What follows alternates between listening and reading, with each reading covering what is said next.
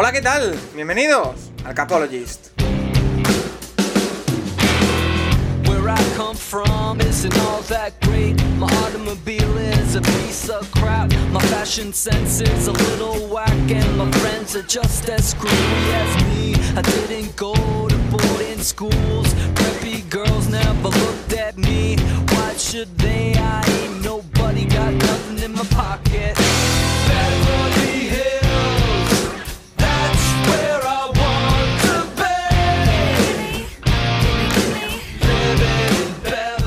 ¿Qué tal? Bienvenidos una semana más al Capologist, tu podcast sobre NFL más interactivo.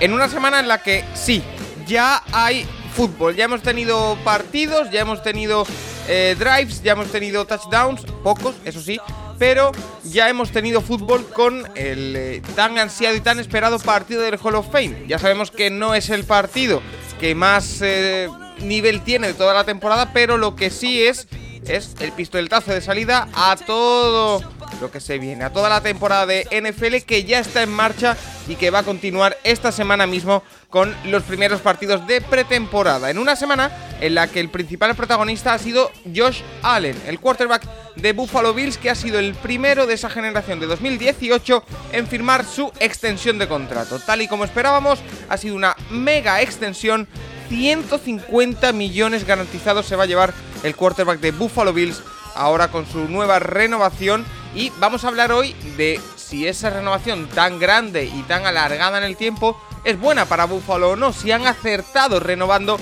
a su quarterback. Ahora quedan otros de esa generación todavía por renovar, como Baker Mayfield, como Lamar Jackson. Habrá que ver en qué condiciones lo hacen, pero el primero que lo ha hecho ha sido Josh Allen y esta semana analizaremos en el tema de la semana, os oiremos también lo que tenéis que decir sobre esa eh, renovación eh, de Josh Allen con Buffalo Bills. Por supuesto también responderemos a todas las preguntas que nos habéis hecho en arroba elcapologist, que como siempre semana tras semana son muchas y es que no nos cansamos de agradecer todo lo que hacéis por nosotros y también al final del programa tendremos sección con eh, Juan Jiménez. Pasaremos por el consultorio de The QB del maestro para conocer todo lo que queráis saber sobre quarterbacks y sobre ofensiva, porque hay telita en los eh, training camps sobre los eh, quarterbacks. No me voy a enrollar mucho más.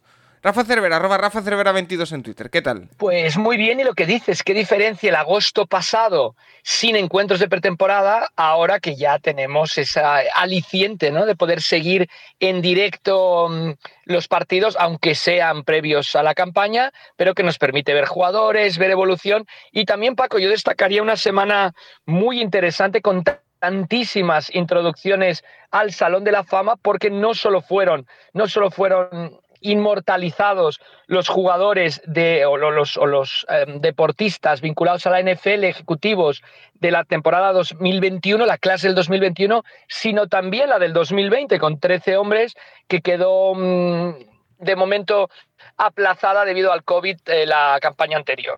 Efectivamente, también vimos como Peyton Manning era eh, introducido al Salón de la Fama, como iba Tom Brady como acompañante, que también fue una imagen bastante potente. Eh, y bueno, como dice Rafa, muchos jugadores en el Hall of Fame la pasada semana. Eh, Nacho Cervera, arroba Nacho Cervera 6 en Twitter, ¿qué tal? Eh, muy bien, aquí ya, a ver, se ha jugado un partido que fue, fue lo que fue. O sea, básicamente hubo más fallos de. Hubo, más chutes de kickers que no entraron que de, los que sí entraron entre, los entre los dos palos. Y bueno, pues a ver, a ver qué tal. Ahora ya esta semana sí empieza la pretemporada real. ya están todos los equipos jugando. Y bueno, pues a, ver, a ver esos jugadores rookies, esos, esos jugadores que se juegan a entrar en el roster o no, sí, qué tal hacen en partido real. Y bueno, eh, lo del Hall of Fame, pues sí, lo de Brady fue curioso. Eh, están, están muy graciosos los dos ahí en Twitter. El tío dijo, Brady dijo que había ido a comprobar que de verdad se, estaba retirado y que no iba a volver Peyton Manning, por si acaso le fastidiaba el próximo anillo, pero bueno, eh, y, Peyton Manning dijo que allá cuando Tom Brady pueda ser elegido para el Hall of Fame, allá por 2035, es decir, que se retire dentro de 10 años, bueno, en fin, que me lo creo, ¿eh? que pueda pasar. Bueno, hacen el cachondeo, pero bueno, está bien, la verdad. Eh, y bueno, el, eso, el partido fue lo que fue, pero bueno, claro, hubo, prácticamente, si ya, si ya el, año 2020, al ser el, año 100 de la NFL, metieron a más gente de lo normal, prácticamente el triple, pues este año que tocaba esa edición y la de 2021, pues sí que hubo muchísima gente. Y bueno, pues eh, yo la verdad es que la, gala ni, no, he visto, no he visto nada, pero bueno, sé que, por ejemplo, a Rafa le gustan mucho este tipo, este tipo de cosas. Oye, Rafa, y metiéndome muy brevemente, porque sé que no es el ni, un partido para sacar ningún tipo de conclusión, ni es un partido para sacar mm, casi nada en claro, pero eh, ¿qué te pareció ese partido? Porque al final el partido del Hall of Fame eh, da las 3, Pittsburgh Steelers 16, jugaron muchos suplentes, jugaron tres quarterbacks por, por equipo, eh, jugaron todo, mm, creo que ningún titular. ¿Se puede sacar algún tipo de conclusión o no? Bueno, la, prensa habla muy bien de Harris, del running back de los Steelers, y también que Nacho es uno de sus jugadores favoritos en estos momentos de la NFL, el punter de los Steelers. Yo creo que yo destacaría estas dos partes del juego. Lo que hemos dicho, vamos a ver jugadores en la pretemporada, Harris y medio en broma, medio en serio, no sé qué opine Nacho, el punter de los Steelers. Nacho. Bueno, Harris hizo, realmente hizo poco. A ver, el tema es que no sé si, yo no sé si estaba toda la línea ofensiva de los Steelers que va a jugar y hasta que no lo veamos de verdad detrás de esa línea, yo voy a seguir con las dudas. O sea, Harris me parece un running back excelente, pero no sé, yo recuerdo el año pasado el primer partido de Saquon Barkley que si línea ofensiva, ofensiva hizo 6 yardas en el primer partido. Contra, creo que fue justamente contra los Steelers. Entonces, es que eh, puede ser muy bueno, pero si no tienes línea va a ser muy complicado que produzcas. Pero bueno, eh, veremos qué tal.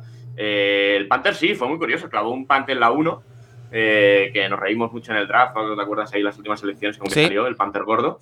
Eh, y bueno, a ver, eh, pierna tiene, ¿eh? La verdad es que hizo un paro tres de pants muy, muy largos. Y bueno, pues eh, mientras no tenga que salir a correr a, bloquear al tío, que, al tío que retorne, porque no va a llegar, bueno, pues no será una, no será una mala inversión en el, para los estilos. Y más allá de ese partido del de, Hall of Fame, que no es otra cosa que un pistoletazo de salida, porque ahora hablaremos largo y tendido de la pretemporada que comienza esta misma semana, lo que sí es noticia, aparte de la renovación de Josh Allen, que tocaremos en el tema de la semana muy en profundidad, es otra gran renovación. Y es que hablábamos durante, la, durante el verano, Nacho, que había una renovación que se estaba, eh, no sé si enquistando, pero sí que estaba tardando un poquito en llegar. Eh, la de Darius Leonard. Ya vimos a Warner firmar eh, su, su, gran contrato como linebacker y decíamos el próximo es Darius Leonard y a ver cuánto cobra.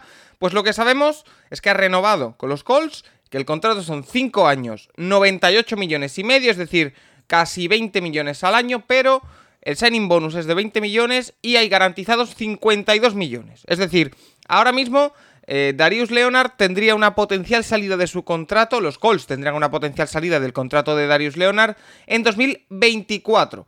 Eh, hasta entonces va a ser el, eh, el linebacker o el, bueno, como queráis denominar a Darius Leonard, mejor pagado de la NFL. Mm, bueno, sí, en, o sea, realmente si haces la media real, creo que salía que sí Mosley, con el gran contratazo que le hicieron los, los, Jets, todavía lo era, pero bueno, realmente, eh, a ver, la asociación con Darius Leonard es que eh, han esperado, él, él, y su agente han esperado que firmara Fred Warner, que firmó hace, pues, ahora unos 10 días, eh, firmó 5 años, 95 millones, pues básicamente ellos han dicho, pues un poquito más, 5 años, 98.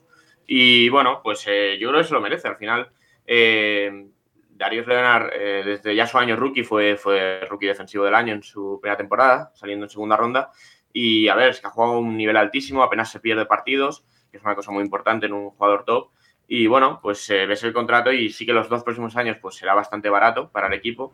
8 millones este año, 11 el que viene, y luego ya sí que pues entraremos en los años en los que cobrará o contará como un linebacker top, pero bueno. Sí, pero fíjate, fíjate Nacho, eh, lo que tú decías, el cap hit o el, impacto sobre el, espacio salarial va a ser de 8 millones este año porque todavía arrastra su contrato rookie, 10 millones 900 el año siguiente, el 2023 será 20 millones 200 mil, y en ese verano puede salirse los del contrato. Los, las siguientes tres temporadas serían 20 millones, 23 y 19. Entonces, es un contrato para mí bueno para los Colts, que es un equipo que va a tener que renovar a mucho jugador en estas próximas eh, temporadas o próximos meses incluso. Y que, bueno, ha salido indemne de un gran contratazo que tenía que hacer. Bueno, pero al final es, no sé, es bastante lógico el contrato. Sí que eh, a partir de 2024 ya el salario base no, no, tiene nada garantizado. Sí que, bueno, hay 6 millones y medio que los tiene garantizados por lesión 2024. O sea, que si le cortan antes de la temporada 2024, antes, o sea, antes de la agencia libre 2024 y él está lesionado, pues los cobraría, pero si no, no. Y, a ver, es bastante lógico. Ves lo de Fred Warner y es algo. Eh, sí que los últimos años son diferentes, pero digamos que incluso los dos primeros años de Fred Warner cobra, o sea, cuenta todavía menos contra el CAP y bueno, a ver, eh, teniendo en cuenta que seguramente con el contrato televisivo en un par de años sí que subirá mucho el cap, pues esos 20 millones no, hacen, no van a ser tan dolorosos como podrían ser este año.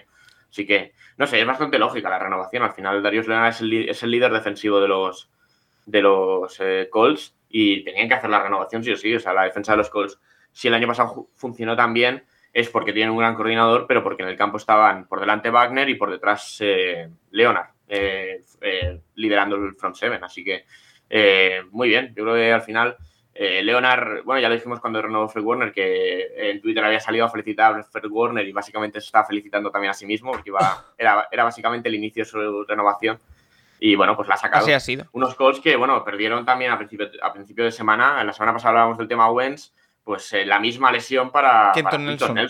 Eh, está teniendo, están teniendo, Rafa, una pretemporada complicada en Indianápolis, pero lo que sí que es cierto, esta renovación de nota o lo que habla es que en muchas ocasiones se ha hablado de que no ponían el dinero en el campo. Unos Colts que han tenido durante varios años mucho margen salarial, que no han hecho grandísimas contrataciones y que, bueno, más allá de la de Carson Wentz, quiero decir, pero que ahora sí que van a tener que afrontar, como decíamos, varias renovaciones importantes en su plantilla, empezando por esta, que, como decimos, por ahora parece bastante lógica. Por supuesto, ¿no? Y bien hecho, ¿no? La, la frase aquella mm, del antiguo general manager de los Chargers, que decía, págale a tus jugadores, no le pagues a los jugadores de otro equipo. Yo creo que pues se ha visto ahora con los Colts y me parece acertado y por lo menos la defensa manteniéndose intacta, ¿no?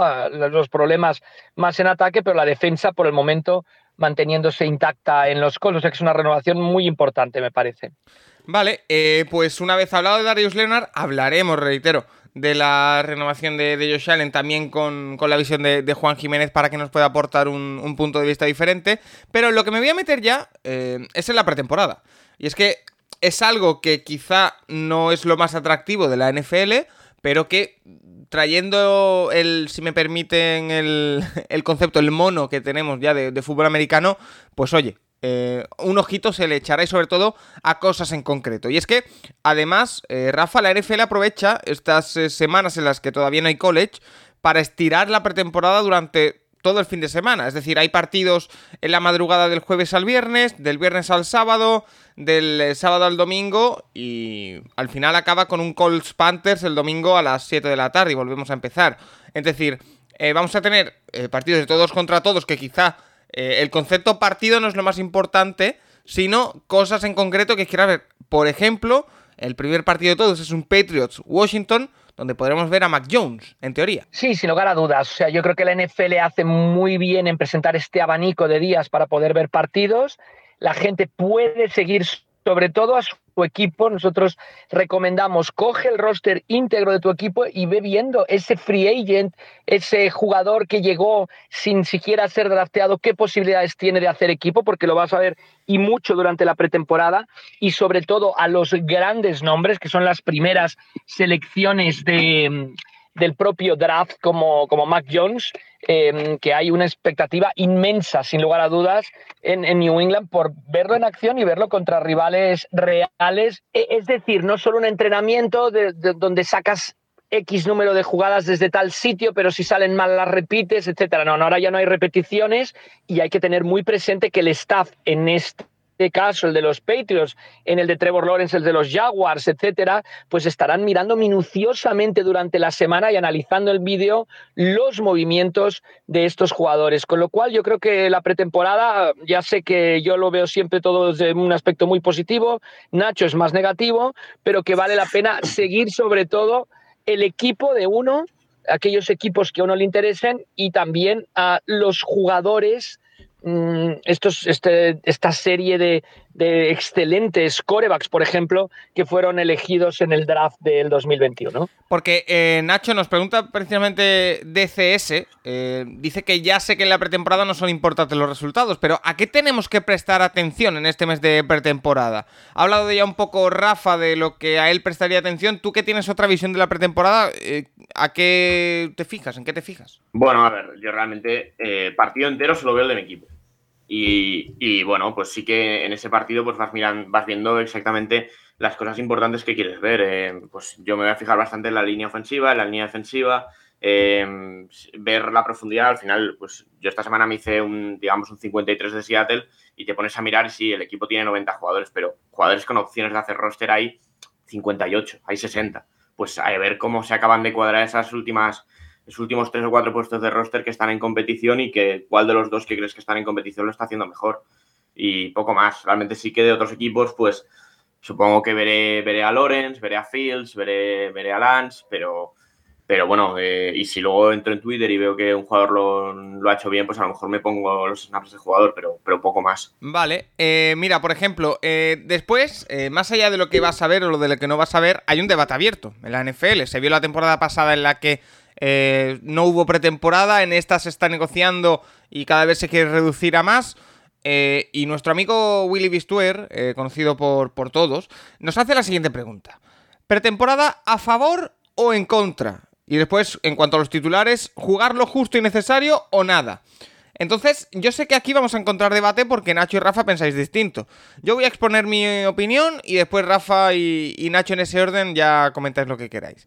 Yo creo que la pretemporada para los equipos es algo muy necesario y que no puede desaparecer porque eh, pruebas, como decimos, muchas cosas, jugadores que no conoces, sistemas que no conoces, pero em, para el aficionado no es lo más interesante. A mí como aficionado, la pretemporada no es lo que más me interesa. Eh, al final acabaré viendo cositas, como dice, como dice Nacho, pero eh, creo que para los equipos es esencial. O sea, no puede desaparecer la pretemporada porque quitas muchas cosas. De hecho, le quitas muchas oportunidades a jugadores que puedan dar la sorpresa después. Entonces, creo que estoy a favor, pero como aficionado no me, no me mata la pretemporada. Rafa, ¿tú? Yo pretemporada sí, desde luego. Además, como aficionado, lo que decimos es una manera de ir entrando, de, ir, es un, buen aperitivo, aunque sea un aperitivo de patatas y olivas, como decía el otro día con Pepe Rodríguez, y no sea un aperitivo de, de fideuá y, dátiles de, con bacon, pero bueno, es un aperitivo que está bien, yo creo que, que es tal. Entonces, como aficionado, sí, como equipos también, por supuesto, sobre todo por esos jugadores que están ahí en el limbo y que luego no tienen dónde ir y que es una oportunidad para demostrar algo. Y como jugar, sí, poner a los titulares, poner a los titulares lo justo, pero poner a los titulares, ¿por qué no? Y luego hay alguna otra pregunta que los titulares que están iniciando como titulares, por supuesto que tienen que jugar en la pretemporada y tener una buena, una buena, una buena dosis perdón, de minutos. Yo es que tengo mis dudas con lo de los titulares, Nacho, porque eh, al final estás arriesgándote a que se lesionen, pero no sé si el rodaje que pudieran coger solo en entrenos es suficiente. Eh, no sé, yo que jueguen tan poco como aficionado se me queda corto.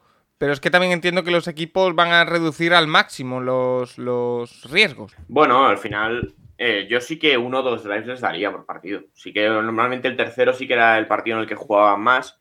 Este año, bueno, sí que es el último partido, pero hay dos semanas en vez de solamente una, el último partido de temporada hasta la temporada regular. Entonces no sé cuántos snaps les darán en ese partido, pero yo sí que creo que si el primer drive de los titulares ya te sale bien, a lo mejor ya los puedes sentar, pero si no, pues les das dos drives y ya está. Pero y obviamente el playbook ofensivo que vamos a ver en esta pretemporada es el hiper básico. O sea, nadie va a enseñar nada de lo que va a usar en pretemporada, en temporada regular.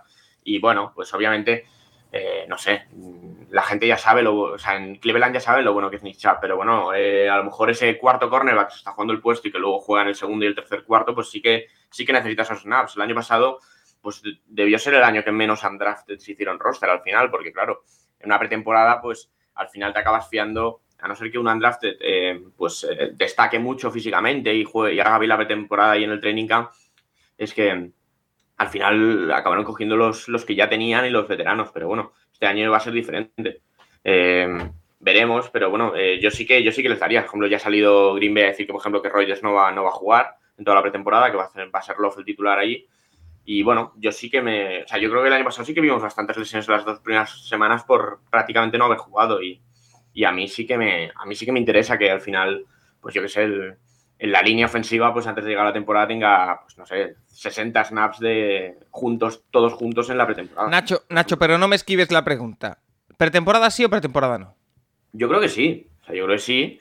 Pero bueno, eh, que, no hay que tomársela en serio. O sea, que si tu equipo pierde 16-3, pues. Bueno, yo recuerdo creo recordar, y esto voy a tirar de memoria, eh, los Browns del, del 0-16 ganan los cuatro partidos de pretemporada. Y, los Lions del 0-16 también. O sea, realmente ganar y ganar todo o perder todo en pretemporada no significa nada. O sea, que, eh, cuidado, cuidado con el equipo que gane los cuatro partidos de pretemporada. Solo lo dejo ahí.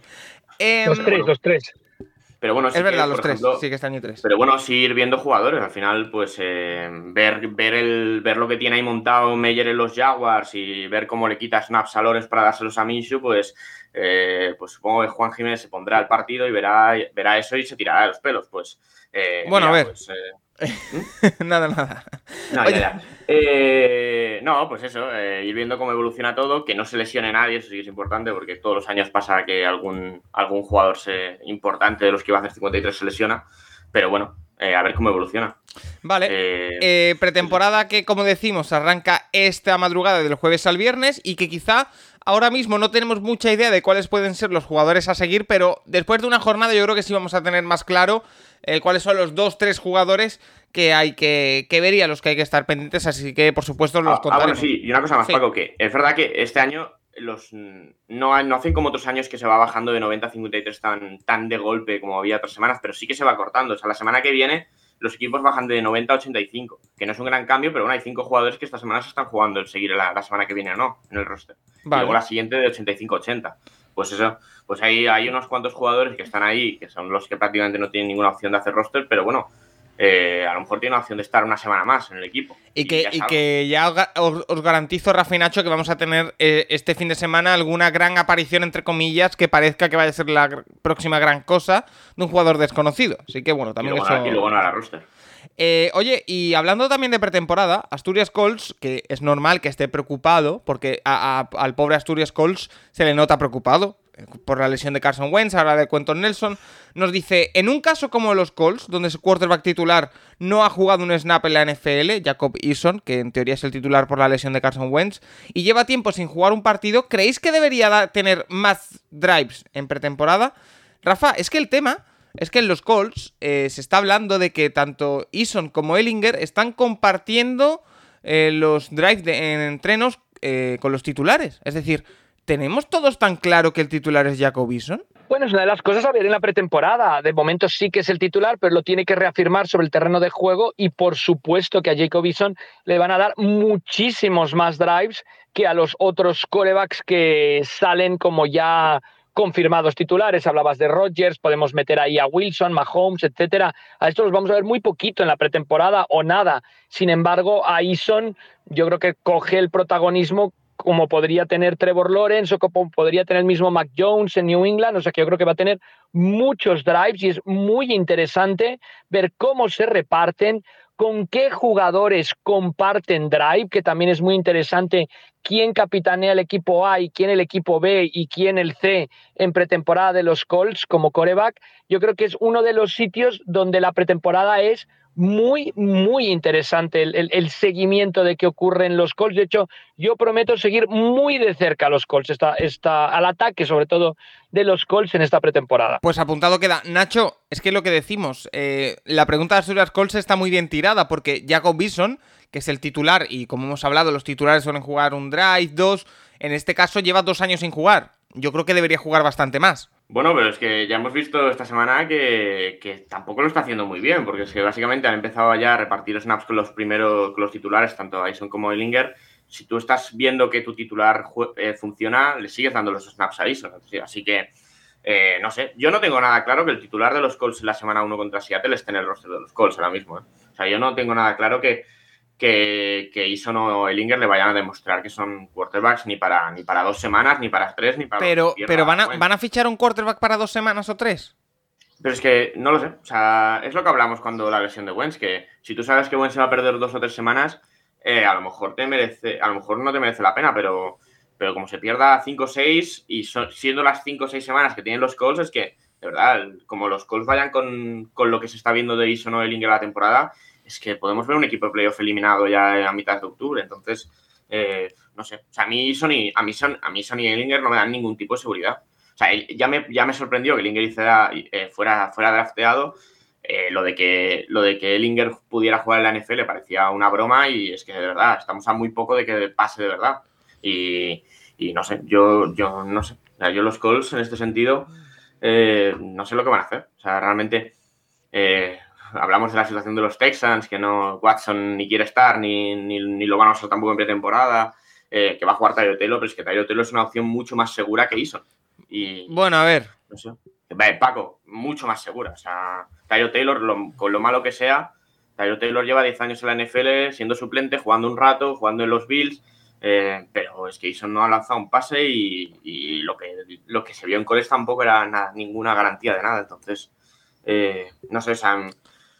Fran Reich se le nota que no está tranquilo con la situación. Y que ahora, y que ahora tiene tocada también la línea con lo de Nelson, que no es una baja cualquiera. Sí, ya, ya. Entonces habrá, habrá que estar muy pendientes a, los Colts, que yo, como ha dicho Rafa, es uno de los equipos a seguir en esta pretemporada. ¿Contra quién juegan? A ver. Eh, esta semana juegan contra. contra los Panthers. Bueno, a ver. No, es el eh, equipo más fiero en defensa. Pero. No, pero bueno. Será, será una buena vara, de medir. O sea, el, partido contra Panthers que si no me equivoco, yo también lo estoy buscando. Ah, bueno, es el, último. Además es un horario en España muy, muy bueno porque es domingo día 15 a las 7 de la tarde. Así que eh, es un partido para ver, aunque sea un ratito, engancharse a los primeros drives.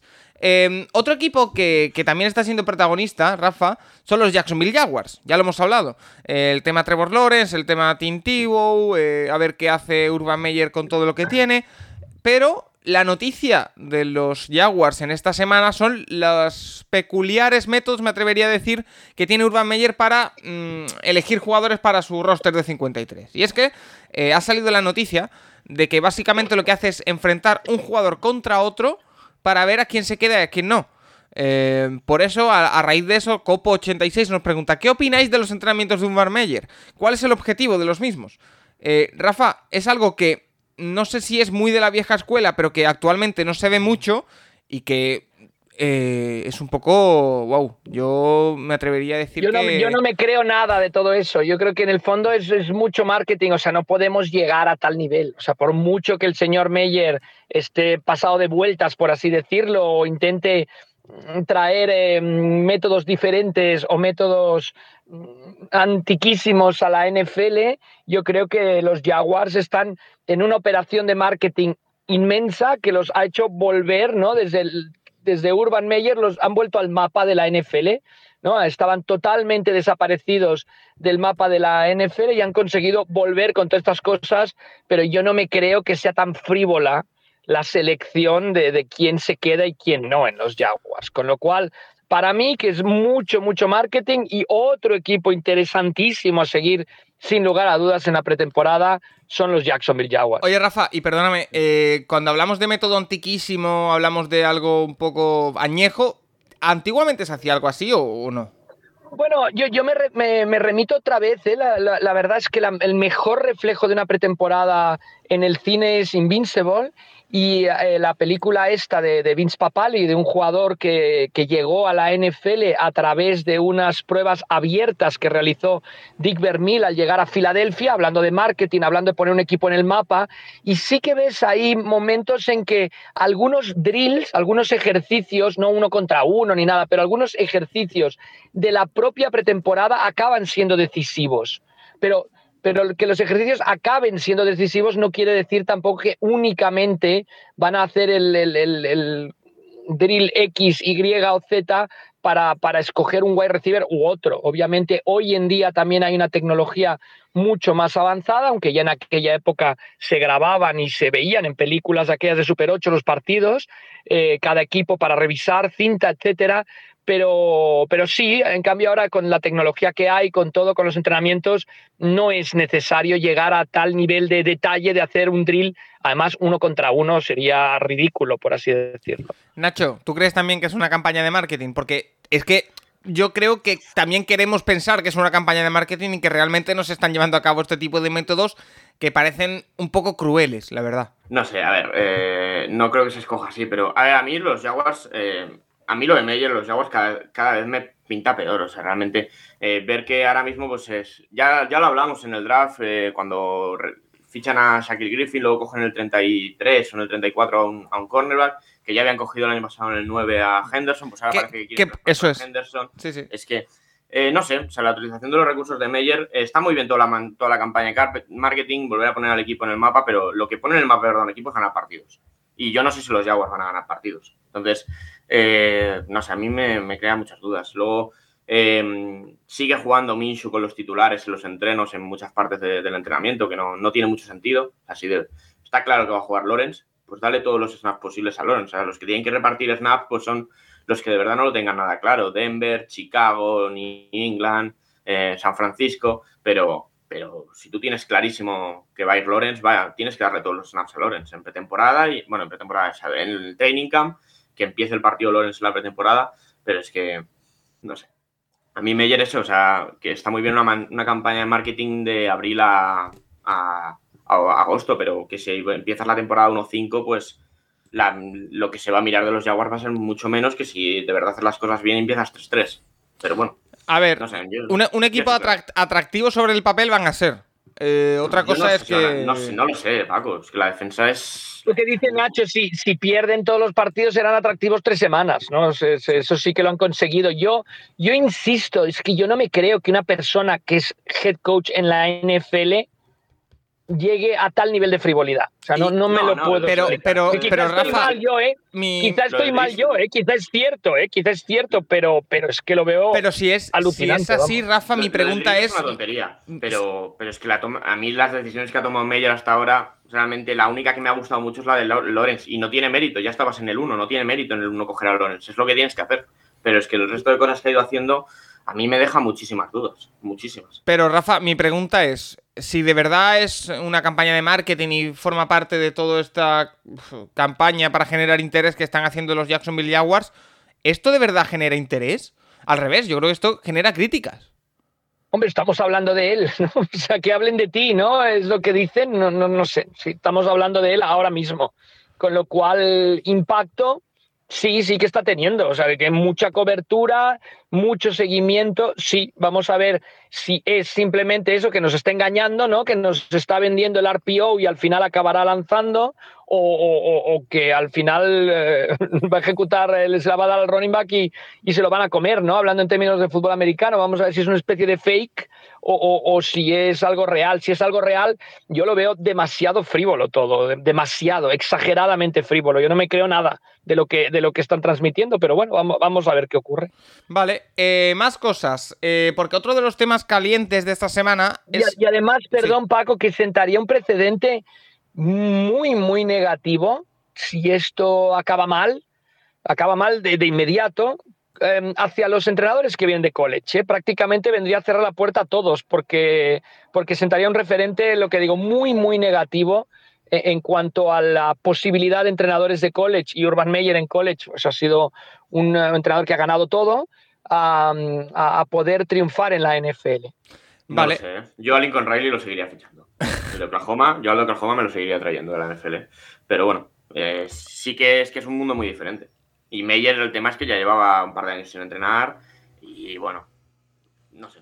es, lo que hemos hablado. Cuando lo ficharon los Jaguars ya hablamos de que a mí me generaba dudas no solo Urban Meyer en sí, sino el traspaso eh, college eh, NFL y a ver, a ver cómo le sale. Es que eh, también habrá que empezar a ver cómo juega el equipo. Pero, Paco, yo, yo, creo que aquí Juan Jiménez sabe muchísimo más de esto que nosotros porque ha seguido mucho la, carrera de Meyer desde, desde que estaba en Utah.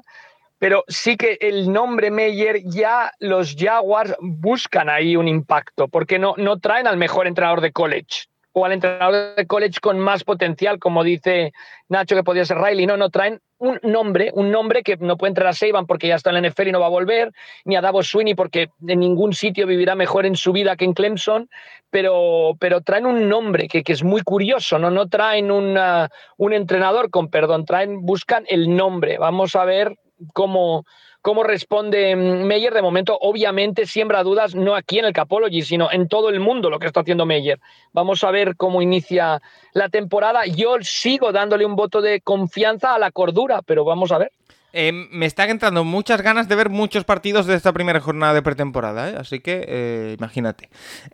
Como decía, otro tema caliente de estas semanas, que es un tema que no ha explotado, pero que parece que puede explotar, es el tema Michael Thomas. Y es que ya hemos hablado de que los Saints eh, tienen problemas, de que han tenido que hacer encaje de bolillos para poder entrar en el pasado salary cap, que ahora también se les ha lesionado su kicker, Will Schultz, eh, Lutz, perdón, con una lesión que le puede dejar fuera bastantes semanas.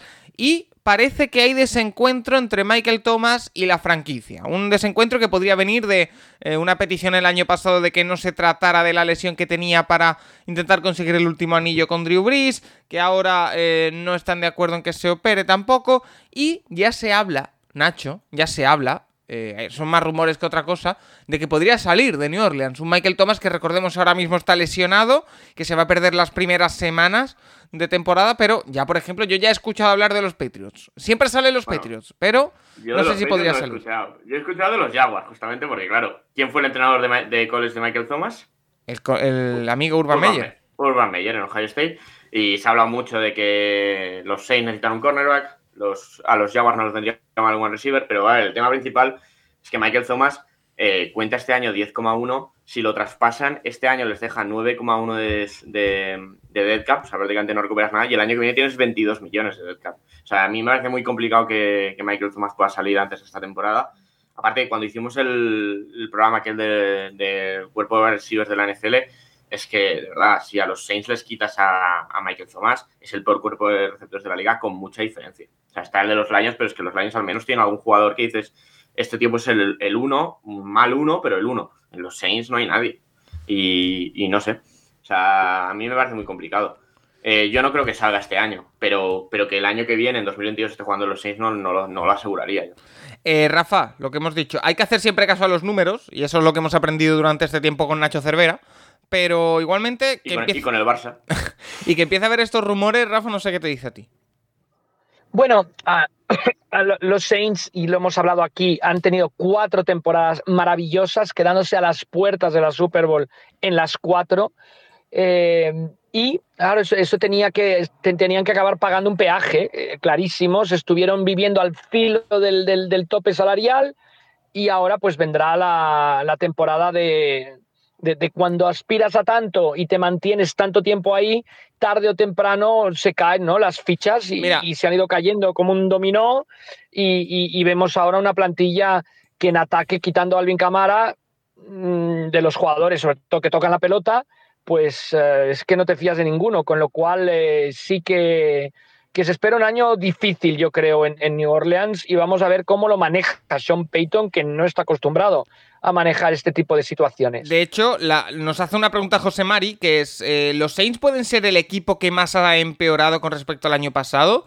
Em, es que yo tengo la sensación, y, la tengo yo también, ¿eh? y creo que está, eh, es equivocada, de Rafa, que los Saints han empeorado mucho, pero en realidad mirando la plantilla no han cambiado tantos jugadores. Lo que pasa que los pocos cambios que ha habido son un receso muy importante es que pasar de Drew Brees, estuviese como estuviese el año pasado, a Winston o Hill, es un eh, receso muy importante. Perder a Michael Thomas eh, durante unas cuantas semanas también. Perder a tu kicker, que es Pro Bowl, Will Lutz, es muy importante. Entonces, eh, yo creo que es. A ver, ahora tendría que ponerme a mirar equipo por equipo, pero mm, sí que me parece que podría ser el que más ha empeorado. Bueno, quítale a los Packers a Rodgers y a Adams, por ejemplo. Es que estás hablando de, dos posiciones fundamentales, con lo cual, sí, yo creo que es eso. Los Saints han vivido lo que decíamos ahí, ahí en el filo y durante bastantes años mm, prorrogando, prorrogando, prorrogando y ahora les viene el, bajón que ya lo conocían ellos. Yo creo que ellos lo que intentaron fue mientras Brice continuara jugando, pues que estuviera arropado de, todo lo necesario para poder llegar a la Super Bowl. Y esto ya lo había hablado Nacho el año pasado, cuando teníamos que, sacar temas de cualquier sitio porque no había pretemporada, y yo creo que Nacho ya lo había comentado. Nacho, Nacho que siempre se adelanta. Cristian, nuestro amigo Cristian Ramos era el que nos había preguntado por Michael Thomas. ¿eh? ¿Dónde lo podríamos ver si los Patriots son otro sitio? Y ya ha dicho Nacho que complicado este año. Pero, eh, Nacho, ¿pueden ser los Saints el equipo que más ha empeorado de cara a este año? Tal vez sí. O sea, a ver, el tema es que la, situación salarial era imposible y, es que es lo que al final es lo que hay. Eh, ellos asumían que cuando se acabase Brice habría un año de transición y pues mira, igual que el año pasado los Patriots y ha llegado y mira, pues a ver, a ver cómo reconstruyen. Eh, la plantilla en sí, o sea, la base no es mala, tiene una línea ofensiva que es espectacular, Eh, en defensa sí que creo que han perdido algunos jugadores, eh, pero el tema es eso, por ejemplo, ya, ya, el, ya el cuerpo de quarterbacks es malo, el cuerpo de receivers se basa en Michael Thomas y poco más. Es que no sé, a mí a mí me genera muchas dudas. No, no me parece que sean el peor equipo de la división porque los Falcons son lo que son y hay que ver lo que mejoran los Panthers, pero, pero yo no los veo. O sea, hay mucha gente que los ve peleando por playoffs, a mí me cuesta mucho verlo. Bueno, yo llevo diciendo que, que no van a entrar hace tiempo, que me callarán la boca probablemente, pero eh, a mí me cuesta, me cuesta. Quiero, quiero verles también a ver que, cómo lo propone la temporada. No sé, a ver. Y luego, por ejemplo, ves que, es que el año que viene, aún así, aun con todo lo que tienen, el año que viene están 30 millones sobre lo que se proyecta. O sea, realmente es una reconstrucción. Eh, Va a ser profunda. bueno, desde una posición que no está mal, porque reconstruyes desde haber ganado muchos partidos, de ganar tu división, pero es lo que hay. Y yo, bueno, sé que, sé que tú y Juan confiáis todavía menos, pero Winston es que a mí me genera muchas dudas. No, yo, yo Winston no. La verdad que no. no me genera ningún tipo de confianza.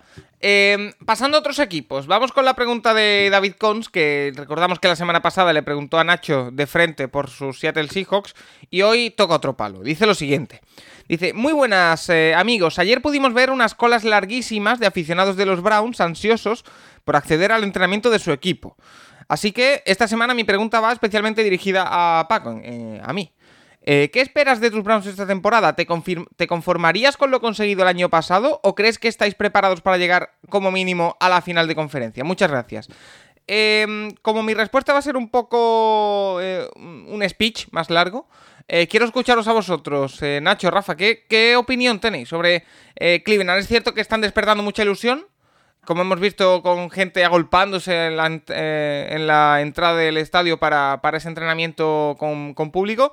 Pero Rafa, no sé si se les está sobredimensionando un poquito. Yo, yo creo que Cleveland lo que necesita esta temporada es mantenerse, es decir, volver a los playoffs. Da igual cómo, da igual en qué sitio, da igual si es como wildcard, si ganando la división. Yo creo que las expectativas no tienen que ponerse demasiado arriba, sino es en seguir construyendo, en seguir edificando y en posicionarse, en, aprovechar lo que tienen ahora para, posicionarse como se han posicionado los Seahawks eh, en, la nacional, por ejemplo, que son contendientes cada temporada, independientemente de que ocurra, de quien tengan. Yo creo que esa es la labor de los Browns ante una de las aficiones número uno, sin lugar a dudas, de la, de la NFL. Nacho. Bueno, que hay que ir con calma, no sé, yo eh, entiendo la ilusión, pero hay que ir con calma, o sea, porque sin. A ver, es lo que decía el otro día en Twitter en plan coña, pero eh, a pocas, a pocas mayores ilusiones después. No te digo que, obviamente, el que piense que. El que tenga como expectativas que los Browns no entran en play, no entran en playoff seguro, que son los peores equipos de la liga, pues no es verdad. Hay que. Las expectativas yo creo tienen que ser entrar en playoff.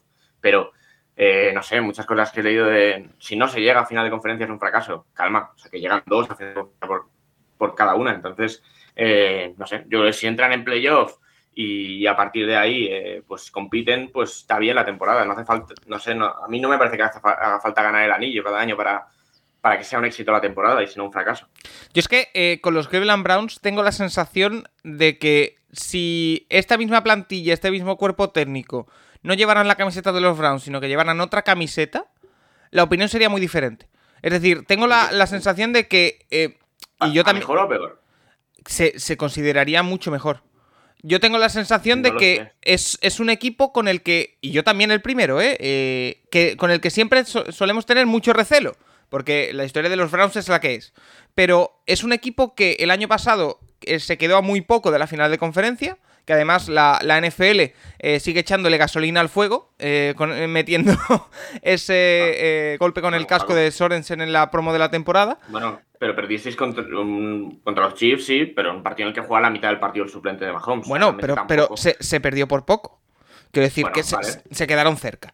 Entonces, la sensación es que ese equipo que se quedó cerca de las finales de conferencia ha reforzado, en mi opinión, muy bien lo que tenía que reforzar que era la secundaria y la zona de linebacker. Sí que es verdad que ha perdido en la línea defensiva, pero eh, ha reforzado, parece que muy bien lo que tenía que reforzar y el ataque, que fue el mejor de la liga el año pasado, según datos, eh, lo ha mantenido. Entonces, si este equipo y este staff tuviera la camiseta, me lo invento, de Buffalo Bills, probablemente estaríamos hablando de uno de los candidatos al anillo. Pues que todo el mundo habla de candidatos. Yo, yo, todo el mundo que le leo hablan de una de las dos mejores plantillas de la liga y candidatos al anillo. bueno, pero, eh, pero, sí que, pero, pero lo hacemos con recelo. Es decir, a mí no me sale decir que Cleveland es candidato a la Super Bowl. No me sale, a mí no me sale. Pero. Con el coreback, Paco. O sea, yo creo que Baker Mayfield dio un gran paso la temporada anterior, pero tiene que dar todavía alguno más. Y yo creo que ahí está la gran, eh, la, gran duda. Vamos a ver si Stefanski mantiene el sistema, que desde luego que le funciona muy bien a Mayfield. Pero yo creo que ahí está. O sea, es, es Mayfield, se puede comparar para llevar un equipo hasta la Super Bowl con Mahomes, se le puede comparar con Allen, se le puede comparar, eh, hablando solo de la, de la americana. Bueno, vamos a verlo, vamos a Yo, eh, me conocéis vosotros, Rafa, Nacho, y me conocéis la gente de la pregunta la están contestando todos menos Paco. Claro, que... Pregunta eh, dirigida a Paco, ¿eh? A lo que... está saliendo tu, tu versión gallega, Paco. O sea, ¿qué considerarías un fracaso? Un fracaso. Exacto, Paco, contesta la pregunta de David, por favor. No nos, no nos mandes los balones a, el, el, objetivo jamás, y es lo que habéis dicho, en la NFL el objetivo jamás puede ser una final de conferencia. El objetivo tiene que ser entrar en playoff de forma aseada. O sea, mm, entrar de, eh, en playoff de forma aseada es lo normal, creo yo, para estos Browns. Ya eso de a ver si entramos este año en playoff, a ver si se da la causalidad, no. Este año ya hay equipo para entrar en playoff tranquilamente. No te digo cómo mm, ganar la división ni nada de eso. Si se gana bien, pero entrar en playoff tranquilamente. Y a partir de ahí, yo creo que hay equipo para soñar. Quiero decir, mm, si se dan todas las circunstancias, y yo confío en Baker Mayfield después del año pasado y teniendo el mismo, el mismo staff ofensivo este año también, pueden conseguir grandes cosas. Y confío en que eso de la historia del año pasado con Kansas, el cabezazo de Sorensen que siguen poniendo en todos lados, sea gasolina en ese vestuario. Eh, confío en que no se conformen. Eh, yo creo que desde fuera soy optimista, pero también quiero ser prudente, ya me conocéis todos. Eh, yo no voy a dar nada por ganado jamás. Entonces, bueno, soy optimista, sí. Eh, pues, siempre, lo he sido, pero ahora más todavía. Entonces, eh, bueno, yo... respecto al cabeza, Estamos escuchando la metamorfosis de un hombre acostumbrado a seguir equipos perdedores. ¿eh? Cuando sigue un equipo ganador, ¿cuál es su actitud? Y es más, es más, es más, te digo más. Si tú me dices ahora mismo, oye Paco, que sepas tú que he ido al futuro, ¿vale? Y los Browns van a jugar la final de conferencia. No me extrañaría. No me extrañaría. Que no se llega no me parece un fracaso pero no me extrañaría. Porque creo que nivel de plantilla hay. Pero bueno, Nacho, que te he cortado. Con respecto a lo del cabezazo, semana 1, Chips, Browns. Vale, pues eh, yo. Bueno, me, lo voy a dejar ahí. Eh, vamos con, más preguntas. Eh, por ejemplo, una de Pablo Pérez Pellicer. Y es que precisamente esta semana ya hemos conocido que se ponen a la venta las entradas para los partidos de Londres. para el que quiera ir y no haya ido nunca y no tenga el abono de Londres y demás, tu fecha es el 25 de agosto. El 25 de agosto es cuando se ponen a la venta las entradas generales que no hayan cogido ya los que tengan el abono de Londres y demás. Así que ese día podéis ir a intentar conseguir entradas o bien para el Falcons eh, Jets, que es el primer partido, y el otro que no lo recuerdo, pero eh, lo miro en un momento. Pero vaya, 25 de agosto es el, el momento para intentar conseguirlo. Miami, Jacksonville, otro partido, duelo de Florida en, los dos en el estadio del Tottenham. Eh, la pregunta de Pablo Pérez Pellicer, Rafa, es, ahora que ya se saben precios y ubicaciones para los partidos de Londres, ¿cuál es para vosotros la mejor situación para ver un partido de fútbol americano en directo? ¿Qué, asiento recomendaría, Rafa? Bueno, en el campo del Tottenham, para ver fútbol americano, no he visto fútbol ahí, soccer, no hay un mal asiento. No, todos los asientos son no buenos, sino buenísimos. Se crea un ambiente espectacular que es en realidad como si estuvieras viendo un partido en un pabellón gigante. Entonces no hay un mal asiento. Si te toca detrás de la end zone, arriba se ve el fútbol americano genial a nivel de estrategia, a nivel de, de, táctica. Lo mismo si te toca arriba en un lateral. De, hecho, desde ahí son los planos que generan los equipos para después estudiar a los rivales. Y si quieres un, estar más cerca de las bandas, estar más cerca del espectáculo, que lo estarás igualmente, pues entonces búscate una tribuna, lo cual te saldría muchísimo más caro. Pero, pero bueno, eso, que, que no hay un mal asiento en, ese estadio y que es una maravilla de verdad ver un partido de fútbol americano en el estadio del, Tottenham.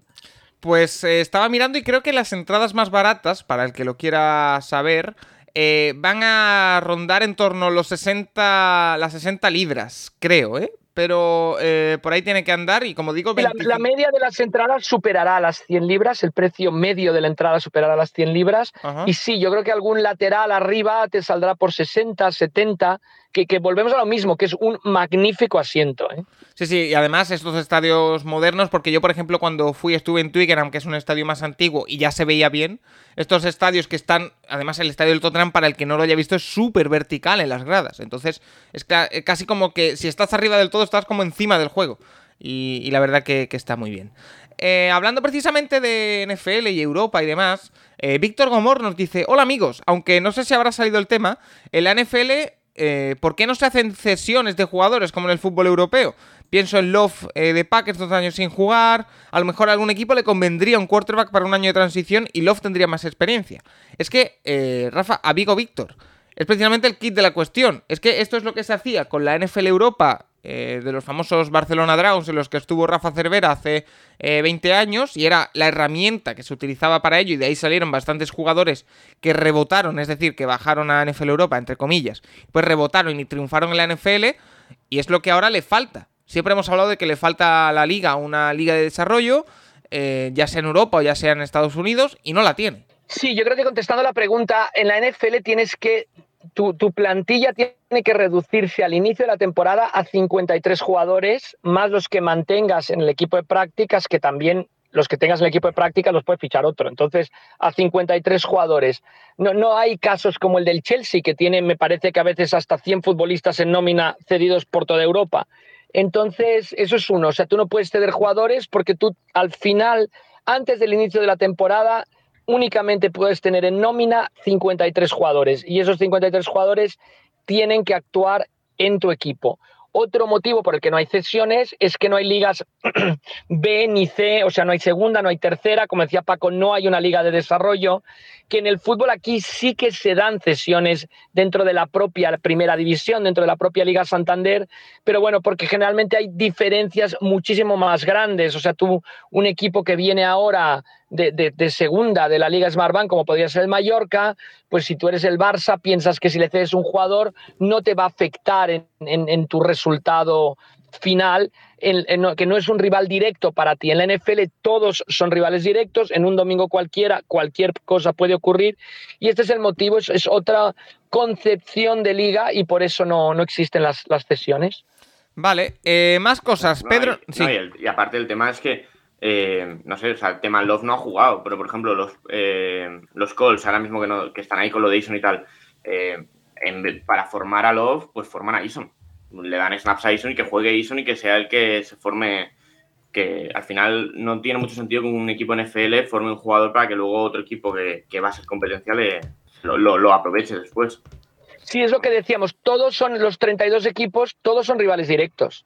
Entonces no le vas a ceder a tu enemigo una, un arma, ¿no? O, no, o al revés, tu enemigo no, no, te va, no le vas a formar un jugador a, tu enemigo. Vale, eh, como decíamos, más preguntas. Por ejemplo, Pedro Nieto nos dice que em, ahora que ya han terminado de firmar todos los rookies, su contrato, eh, él piensa un poco lo que hemos dicho aquí alguna vez, ya que el draft fue en abril, ¿por qué firman algunos jugadores en julio y agosto? Pensaba que no había que negociar nada ya que estaba impuesto por la NFL. Eh, Nacho, esto lo hemos hablado creo en las eh, semanas pasadas, pero lo, refrescamos rápidamente. básicamente lo que se negocia es, por ejemplo, la forma de pago del signing bonus o algunos temas de multas o de incentivos, ¿no? A ver, el tema es que eh, lo que está fijado por la NFL según el pick en el que sales es los máximos, tanto de, contrato total como de signing bonus.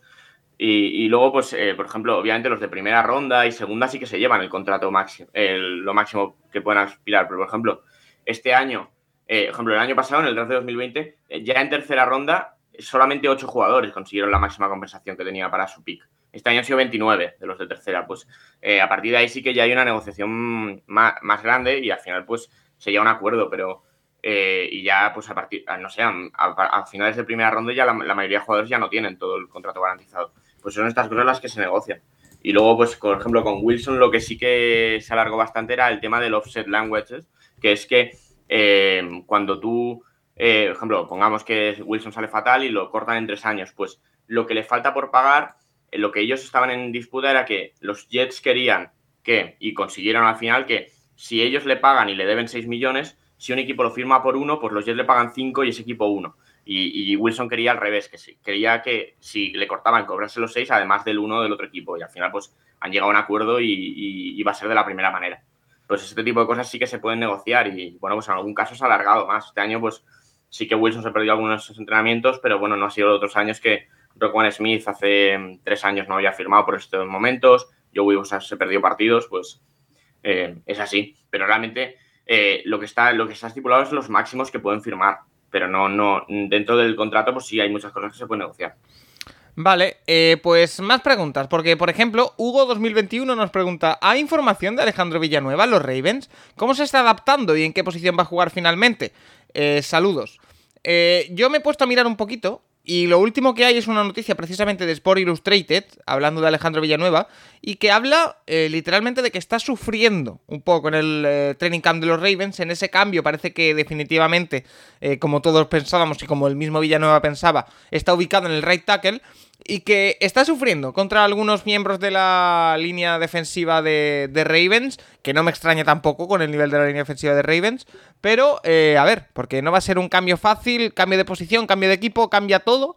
Eh, para Alejandro Villanueva y está sufriendo un poco. No sé si Rafa o, Nacho tenéis alguna información más. No, más que información, eh, me parece mm, que, que, será complicado por lo que dices. Estás pasando de una posición que es, eres el tackle izquierdo, que tu labor principal o esencial es proteger el, pase, eh, porque proteges el lado ciego del coreback, a una posición tackle derecho donde se, generalmente se corre más por la derecha que por la izquierda, o sea que de un tackle que hace una labor principalmente de protección de pase, ahora es un tackle en que hace una labor más de bloqueo en carrera con el equipo que más corre probablemente de la NFL.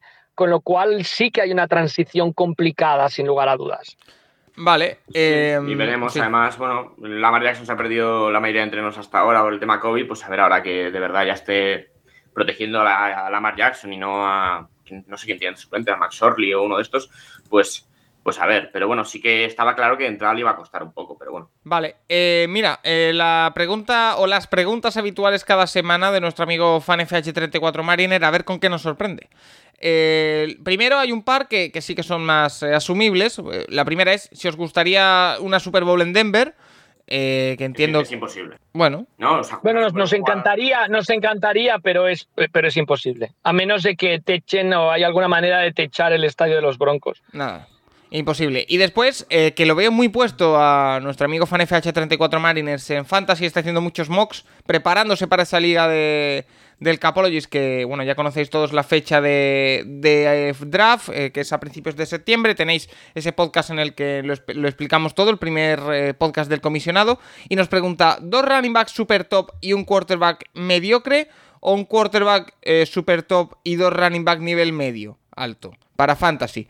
Yo, eh, Nacho, yo soy más de em, eh, un quarterback eh, super top y dos niveles... No, perdón, al revés. Dos running backs super top y un quarterback mediocre. Mm, no lo sé. Yo sí que me gusta tener un running back que, sea claramente el uno y que lo haga bien, pero no sé. O sea, sí que suelo, yo suelo tirar por un running back bueno y muchos wide receivers, pero... Por ejemplo, este año sí que estoy yendo por quarterbacks de buen nivel. O sea, he pillado en algunas he pillado a Lamar Jackson, ahora he pillado una Wilson que es otra cosa que hace años no hacía. hace años me quedaba con el quarterback 7, 8 y tiraba, pero no sé. A ver si este año cambia Yo creo que las prestaciones, las prestaciones que te puede dar un quarterback de los que se llama no top, por ejemplo, Trevor Lawrence, yo creo que van a ser magníficos los números que consiga en, en fantasy. Entonces yo iría por la opción de dos running back tops. O sea, yo prefiero tener a, a Dalvin Cook y a otro running back de los que estén, los que vayan a estar arriba, por ejemplo Carson de los, de los Seahawks, con un Trevor Lawrence que tener un running back megatop y tener dos running backs por descubrir. Oye, Rafa, ¿has seguido los Juegos Olímpicos? Hombre, por supuesto que he seguido los Juegos Olímpicos. Vale, pues entonces la pregunta va para ti. Porque lo otro que nos pregunta. Uy, uy, uy, uy, Paco, ya me has enganchado, ¿eh? ya he picado. False start, Rafa, false start. Oh, defense, offside, encroachment. Fan, FH34 Mariners, la última pregunta que nos deja es: ¿medallistas en Tokio 2020 que ganaron la medalla el día de su cumpleaños? Ah. A mí me sale que el colombiano Antonio José Zambrano la ganó, pero al cumpleaños de su madre. que bueno, para, para el caso a mí me vale. Eh, no sé si Nacho tiene alguno, si no, pasamos. Eh, a ver. No, la verdad es que no tengo ninguno. A mí me suena que No, no, no, yo igual, yo igual, me quedo totalme- totalmente en blanco. Vale, pues eh, queda respu- eh, respuesta O sea, en la respuesta, he seguido los Juegos Olímpicos, pero no tanto. Oye, eh, autográfico, cambio de tema, nos dice, siempre se comenta que la espinita de Tom Brady es no haber jugado en los 49ers.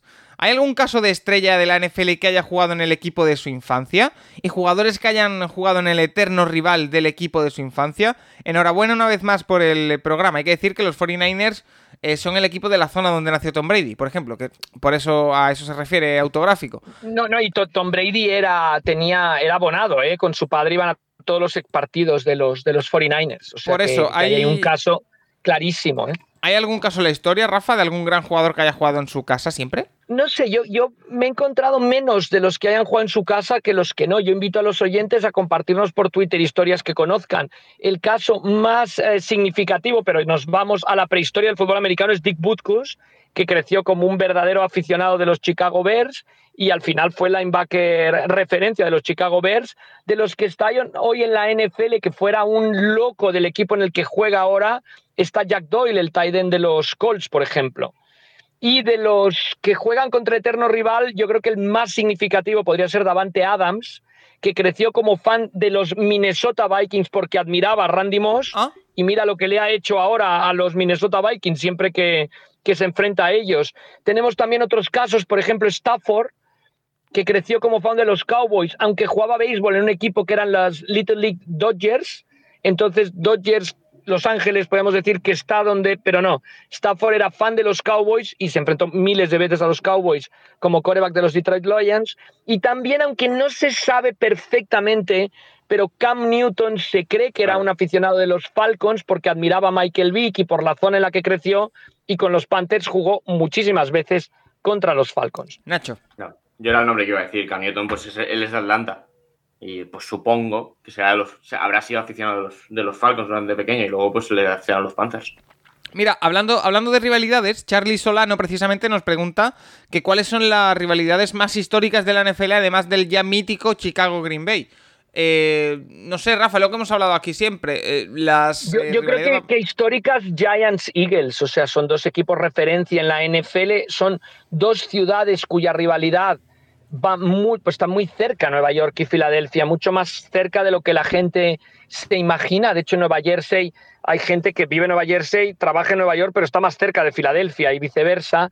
Con lo cual yo creo que el Giants Eagles eh, está ahí, quizá mm, no ha tenido tanta fama últimamente, porque, pero, pero debería tenerlo, porque quizá a veces los Cowboys quitan ese, ese protagonismo, pero me parece a mí que, hablando de rivalidades históricas que se remontan a hace muchísimos años, podríamos poner Giants, Giants Eagles sin lugar a dudas. Y que, y que el hecho del formato de competición con las divisiones genera prácticamente grandes rivalidades en todas las divisiones. Es decir, creo que eh, es lo que precisamente favorece la NFL, lo, que hemos hablado tantas veces que ha contado Rafa, de que se propuso una división por eh, regiones y se, tiró para. Se, echó para abajo porque no tenía ningún sentido con las rivalidades que ya existían. Y es que enfrentarte a los mismos equipos año tras año al final acaba generando rivalidades. Así que. Bueno, y hay rivalidades muy grandes de la vieja liga americana, por ejemplo, Raiders Chiefs, podríamos ponerlo ahí también. Lo que yo me estoy, o Broncos Raiders, pero yo me estoy remontando un poco más a antes, ¿no? De los años 60, antes de, la, de que existiera la vieja liga americana, por la pregunta, ¿no? Que habla de histórico, no de, no de mm, la pasión actual. Claro que podemos ir a cada división y nos encontramos prácticamente una rivalidad o más muy significativas, pero en esa división, en ese este de la nacional, donde obviamente también los Cowboys y los, y los Redskins eh, tienen una rivalidad inmensa, yo creo que si nos remontamos más a, la parte histórica, entonces vemos ese Eagles Giants para mí. ¿eh?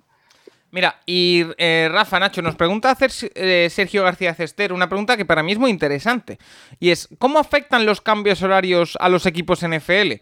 ¿Es verdad que a los equipos de la costa oeste les afecta mucho jugar a las 7 de la tarde, entre comillas, en la costa este? Y es que, eh, Rafa, dentro de Estados Unidos, corrígeme si no, hay cuatro usos horarios, contándole California.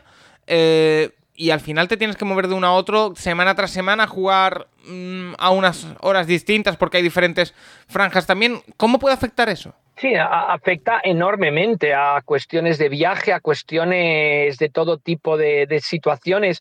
Generalmente afecta más de la costa oeste a la este. No sé si alguien ha viajado de Estados Unidos a Europa. Siempre afecta más cuando viajas a un horario que es anterior al tuyo. Por eso se, se, marca esta diferencia. Ahora, Nacho lo sabe, los Seahawks, por ejemplo, son equipos que funcionan muy bien siendo del oeste en horarios del este, sobre todo en, los últimas, en las últimas temporadas. Eh, Nacho, por alusiones. No sé, eh, al final eh, si los Seahawks no ganan todos los partidos, Nacho, hace dos temporadas fuera de casa, eh, ha teniendo que jugar en Cleveland, teniendo que jugar en Pittsburgh o en sitios duros de la costa este.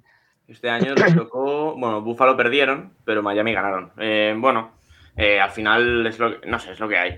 sí es verdad que, claro, viajan pocos, así que o te, toca, o te tocan las dos estos o no viajas para allá. Pero bueno, sí que, por ejemplo, en, claro, Seattle está ahí perdido en el norte, que está lejísimo de todo, siempre es el equipo que más kilómetros viaja en la temporada. Y bueno, pues sí que hay, hay, quien dice que eso afecta a la larga, pero bueno, no sé, no sé exactamente cuánto. Pero entiendo, Rafa, que condiciona toda la preparación de esa semana, entiendo que muchísimo, se, muchísimo, Paco. Mira, mira este año quiénes fueron los 49ers que se pasaron toda una semana en Nueva York, ¿no?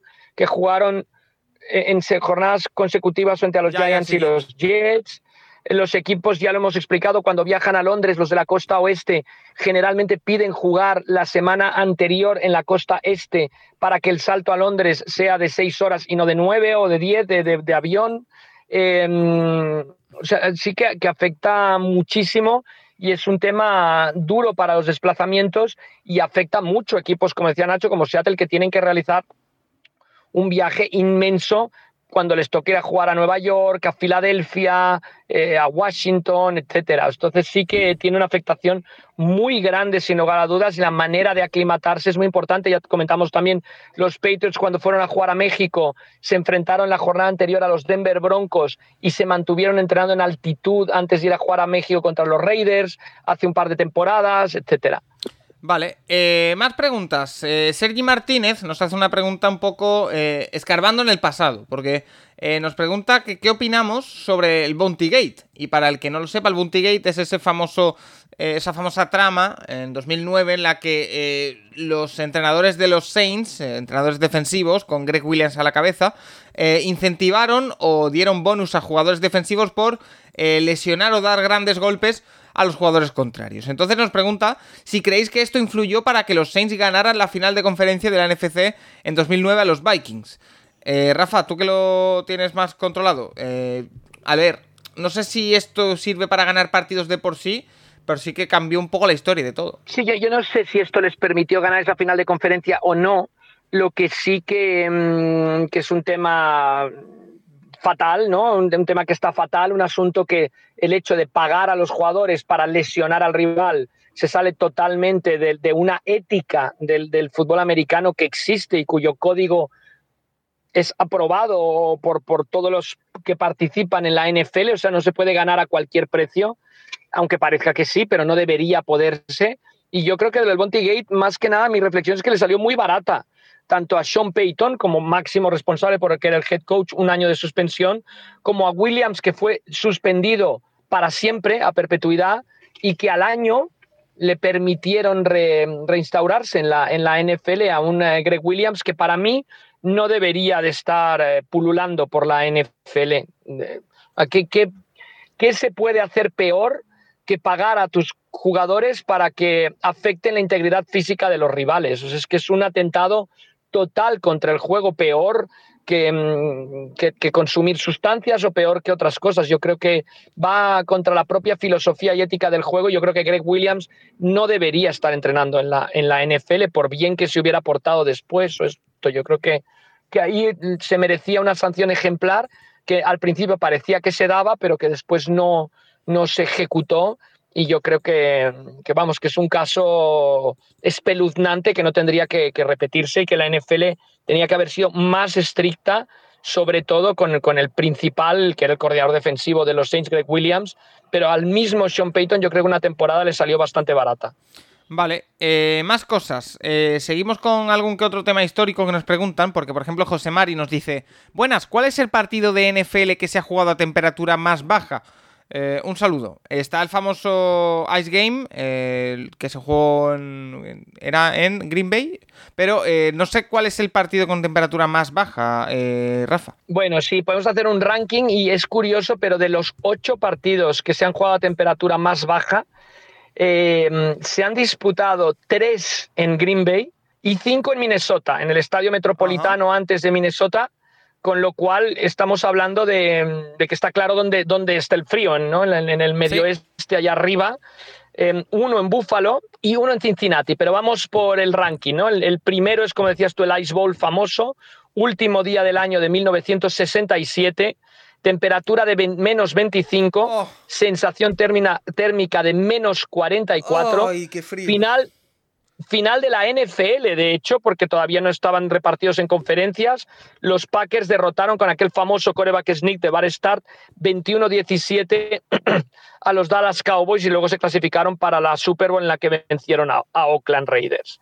El segundo, Temperatura menos 22, sensación térmica menos 38, final de conferencia, temporada 1981 en Cincinnati, Bengals Chargers. Se congeló literalmente el ataque aéreo dirigido por Dan Fouts y los Bengals se impusieron 27-7, clasificándose a la Super Bowl primera que perdieron contra los 49ers de Joe Montana. Pero Rafa, eh, ¿no da la impresión, me estoy tirando un triple, ¿en Cincinnati siempre suele hacer tanto frío?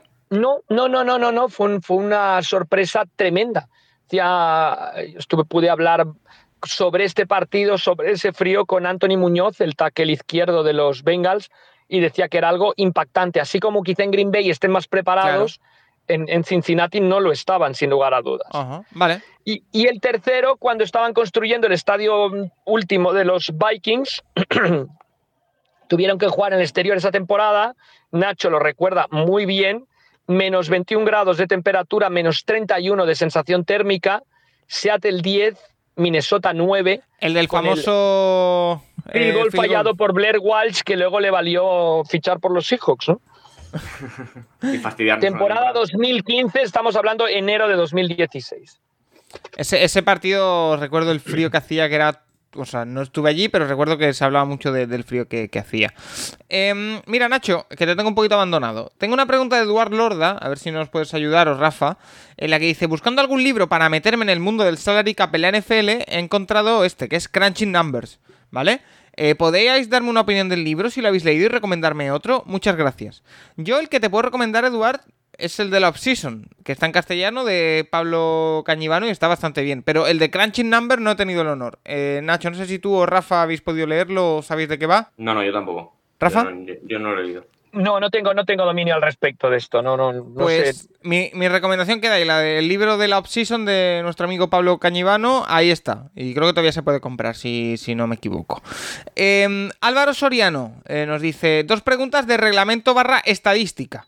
La primera, si un ataque consigue sumar yardas en una jugada y hay una penalty para la defensa que supone pérdida de yardas, ¿qué pasa con ese pase completado y esas yardas? ¿Se registran o se pierden? Rafa, tú que has estado tantos años metido en tema de estadísticas y de llevar eh, ese tipo de cosas. Depende la jugada. Eh, o sea, depende la. Mm, depende la jugada y la falta que se realice. Es una jugada de pase eh, y hay una falta de la secundaria o sea, holding, interferencia de pase, em, contacto ilegal, y el pase es completo y el equipo opta por aceptar la jugada, la falta se deniega, se declina. Es decir, si yo lanzo un pase de 37 yardas y me han hecho un pase interference, mi ganancia de la acción son 37 yardas. No, no se suma. La falta de defensa se suma cuando em, la jugada acaba, digamos, ya en una carrera, sea un pase que después el jugador avance corriendo con el balón o sea una jugada de carrera normal.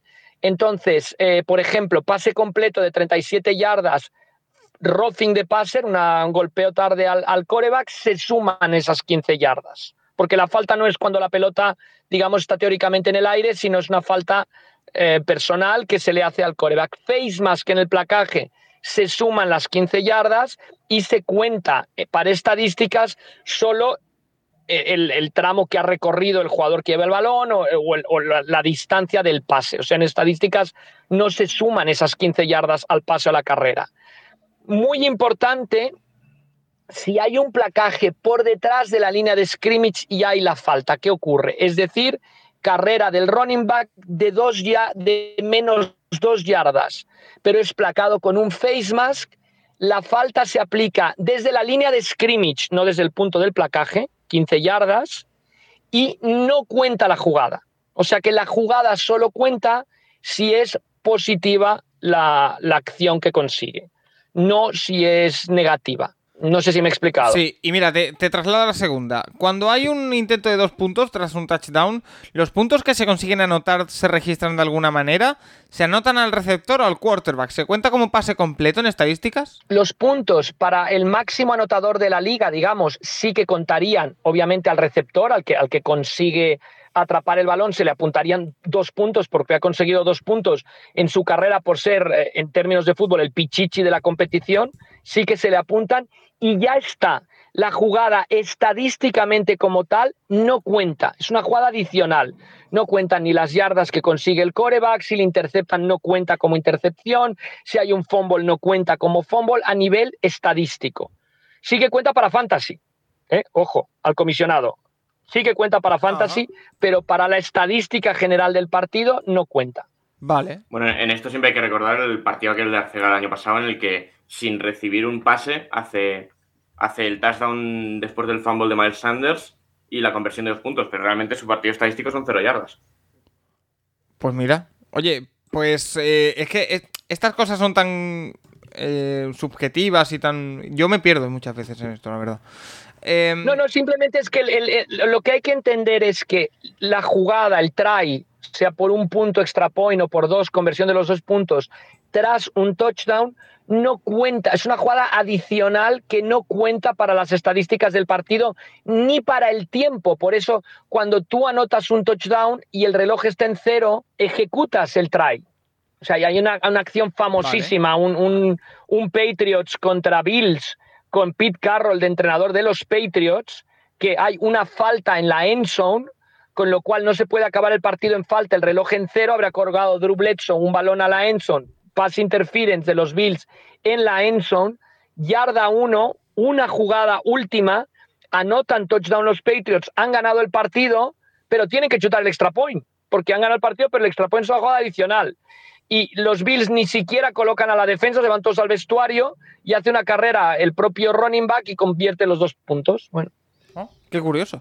Oye, eh, para ir cerrando, que tenemos ya a Juan Jiménez llamando a la puerta para hablar sobre Josh Allen, esa renovación y también su sección de QB eh, Rafa, tres eh, cosas o tres dudas muy rápidas sobre el reglamento que nos han llegado.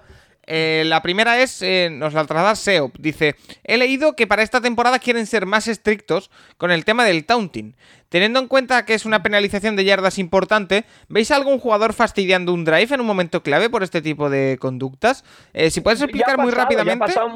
muchas veces un wide receiver que coge un pase largo de, 40 yardas se burla del cornerback, le tira la pelota, se ríe de él y lo echan para atrás 15, con lo cual el pase en vez de 40 acaba siendo de 25 en, efectividad, ¿no? O sea que sí, sí, sí, me parece muy bien que estén sobre el taunting. El comisionado Tagliabo me comentaba una vez en Madrid la importancia de evitar los rifirrafes, evitar que los jugadores se quiten el casco y, esto pasa por, por porque la por saber ganar, porque la actitud del que recibe un pase, del que anota un touchdown, sea de total respeto hacia el rival, como tiene que ser. El problema, el problema que veo es que es subjetivo. es, deporte, al final, no sé. bueno, decían que NFL significaba, significaba no fun league, ¿no? Pero bueno, yo, yo estoy totalmente de acuerdo con, que, con que, que, hay que ser profesionales. Como decía Barry Sanders, cuando llegues a la end zone, pretende que has llegado ahí más de una vez. No sé, o sea, yo viendo el vídeo que colgaron en Twitter de, explicar lo que era taunting, es que de verdad van a pitar 25 tauntings por partido, porque no te puedes levantar y hacer ver que. y celebrar una recepción. O sea, lo de, no, lo de la No Fan League lo, lo relajaron, dijeron que lo habían relajado con el tema de las celebraciones y volvemos a la No Fan League. Pero bueno, ya está. Habrá que ver también. A mí me parece muy absurdo. ¿Cuál es la aplicación que hacen durante la temporada? Que me parece clave.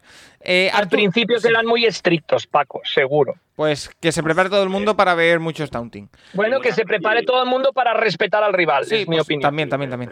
Ya sé que no es la de Nacho y ya sabéis que yo soy del, del, siglo XIX, del siglo en el que se inventó el fútbol americano. pero eh, tienes que poder celebrar que has hecho una recepción buena. Es que, y no sé, estás jugando contra un cornerback que te está diciendo de todo durante la jugada. Pues oye, pues tú también te puedes celebrárselo un poquito. Arturo Rivas nos dice, llevo viendo NFL 20 años, pero no me termina de quedar claro en qué consiste la infracción de formación ilegal. Generalmente suele pitarse en web receiver, pero no entiendo muy bien por qué es. Muchas gracias. Rafa, es que la formación ilegal puede pasar por muchas cosas. Bueno, no, pero es muy fácil el concepto. O sea, son 11 jugadores sobre el terreno de juego, uno recibe el snap, con lo cual te quedan 10, ¿vale?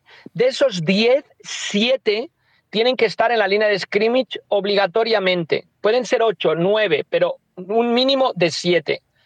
¿Qué ocurre? De esos 7, los dos extremos son elegibles a recibir un pase, los cinco interiores no. Generalmente los cinco interiores son los cinco de la línea de ataque. De los dos exteriores tienen que estar sobre la línea de scrimmage. Cuando uno de ellos se coloca mal, que puede pasar porque pierde la referencia o porque piensa que la jugada que van a realizar es otra, se equivoca de jugada y se coloca un poco más atrás, tienes seis en la línea de scrimmage.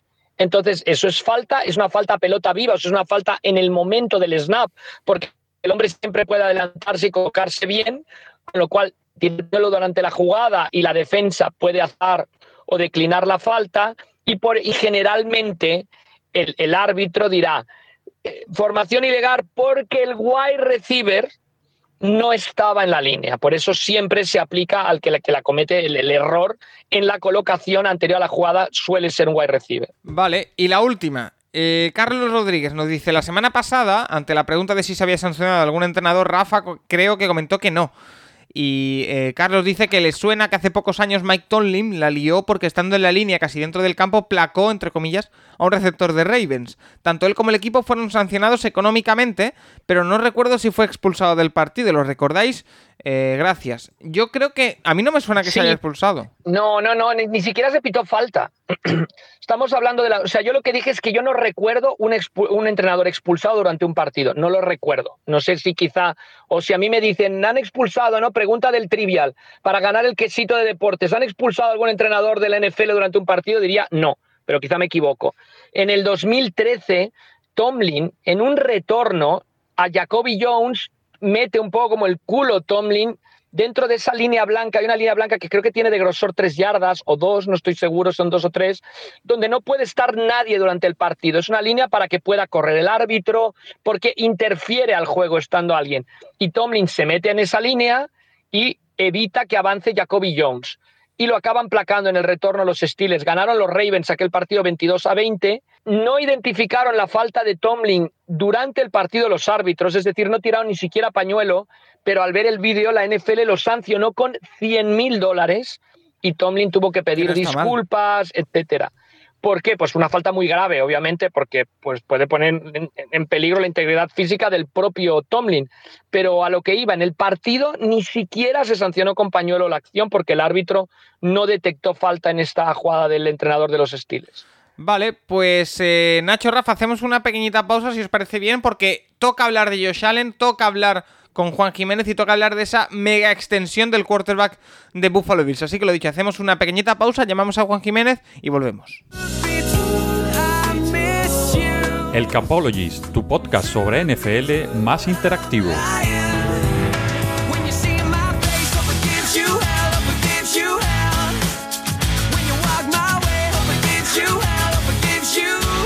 Pues para el tema de la semana eh, de este programa vamos a hablar, evidentemente, como ya hemos comentado al inicio, de la renovación de Josh Allen con Buffalo Bills. Una renovación que parece que eh, ha recibido de buen grado todo el mundo, que todo el mundo está de acuerdo en que era una renovación que había que hacer, pero vamos a escuchar las opiniones que tenéis vosotros y también vamos a profundizar en qué consiste esa renovación, porque Josh Allen no se convierte en el quarterback mejor pagado de la NFL, porque por delante está Patrick Mahomes todavía, pero sí que firma 6 años, 258 millones, con 150 millones garantizados.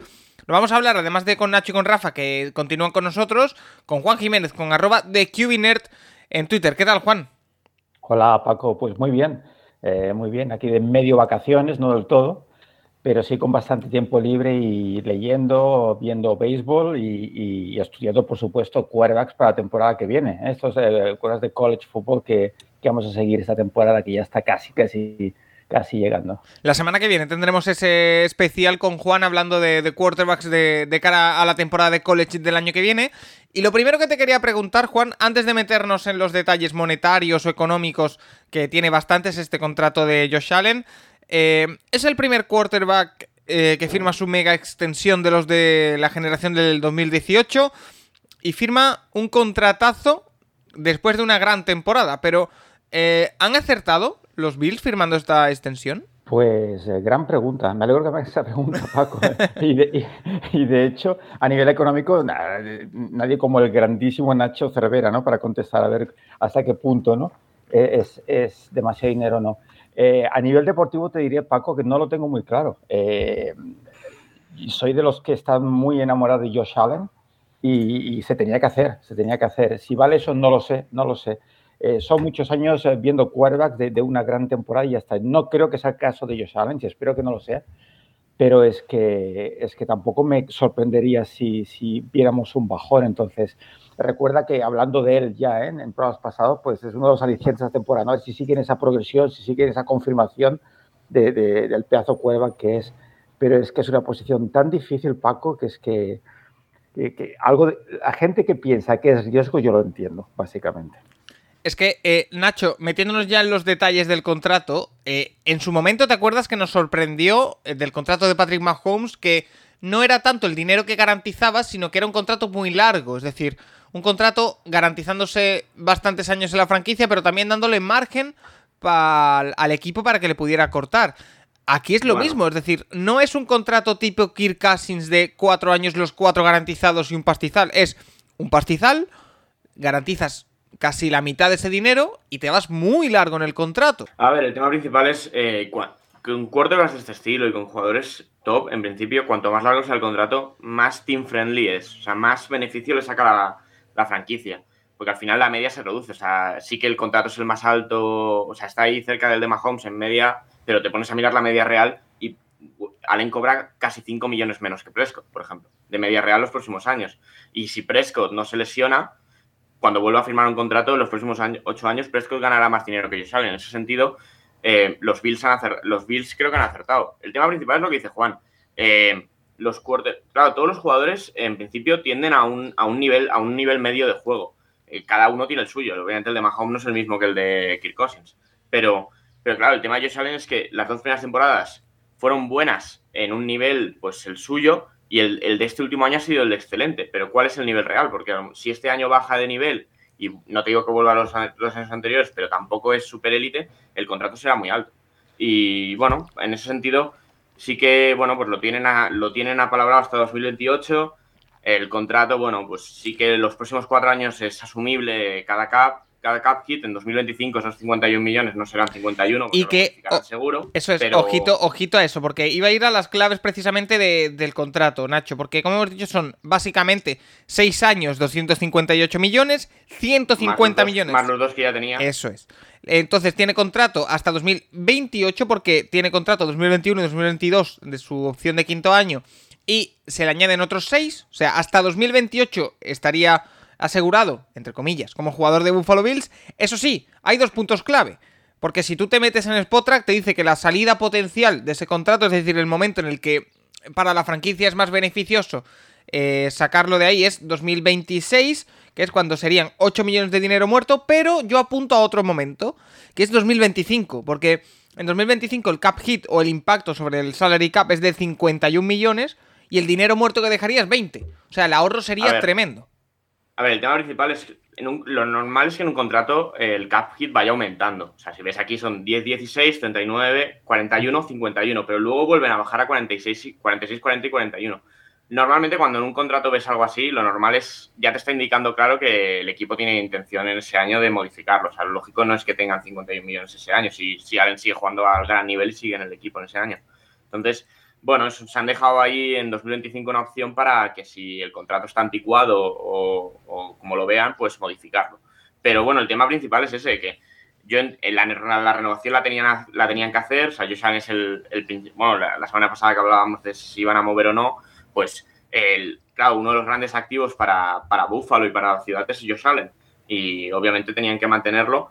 Han acertado, parece que han acertado en el, en el, en el cuando es muy difícil acertar y obviamente tenían que renovarlo, igual que lo va a tener que hacer los Ravens y los Browns. O sea, lo, bueno para el equipo sobre todo es eso, que han firmado muchos años, que eso les da mucha flexibilidad al equipo y, y que han sido el primero, porque por ejemplo antes hablábamos de Darius Leonard, Darius Leonard por firmar después de Fred Warner ha firmado prácticamente un millón más al año.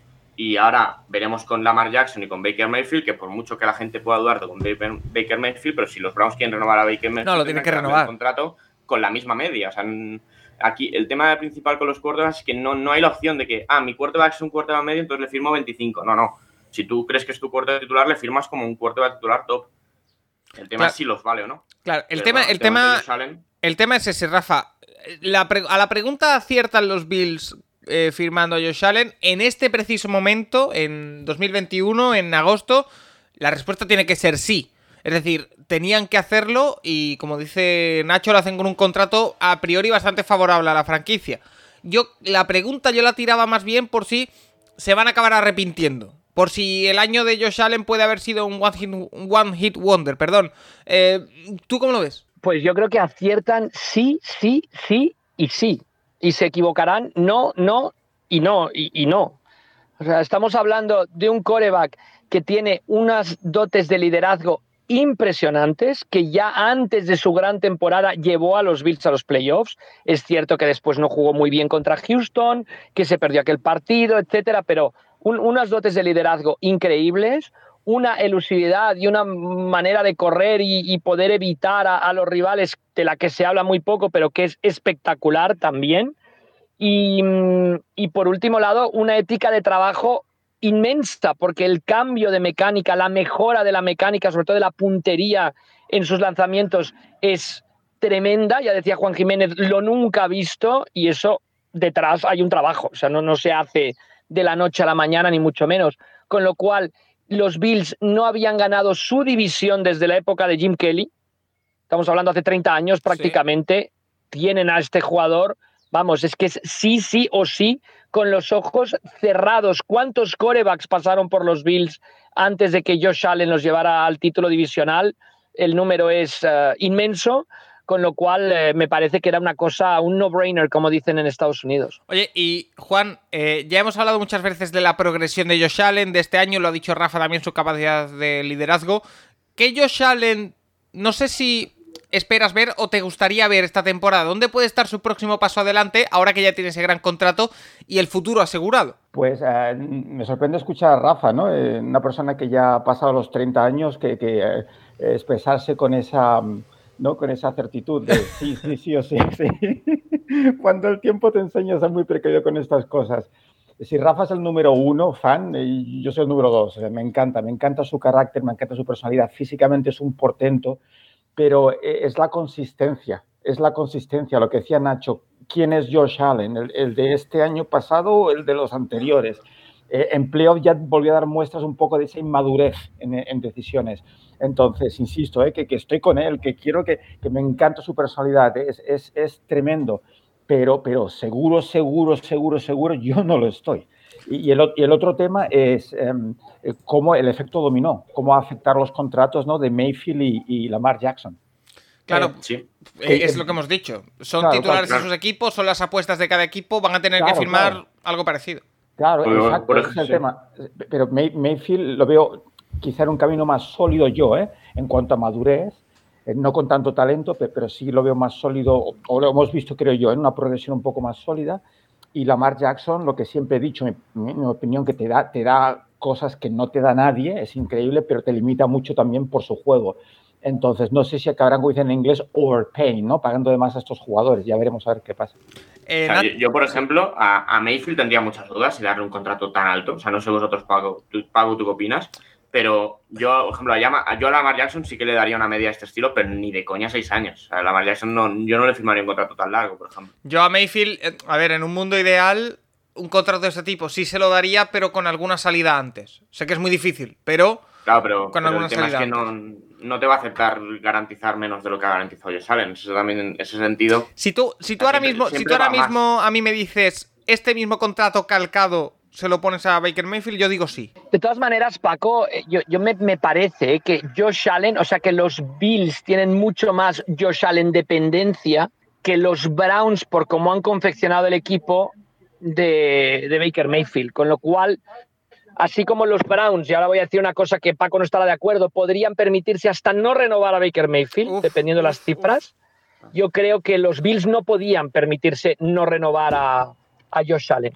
De hecho, ¿Qué de hecho lo que se está ¿Cuál es el hablando Estoy lo siento, estoy poniéndome en contra de Paco, en No, contra no, no, de Juan, no, en contra de de, hecho- Nacho voy cada semana. O sea que, que estoy siendo un poco la nota discordante del de hecho, programa. de hoy. hecho, lo que se habla en Cleveland es que están, entre comillas, limpiando la mesa, renovan Danny Chubb, que ya está renovado, van a renovar a Denzel Ward y entonces se pondrán con Baker Mayfield. A ver qué es lo que pueden es, hacer. es extraño renovar a todos antes que al quarterback, pero, pero, pero el tema Mayfield, claro, los Browns, puedes dudar si, o sea, puedes pensar que a lo mejor sin Mayfield podrían funcionar, pero ¿cuál es el plan B? O sea, Claro. pongamos.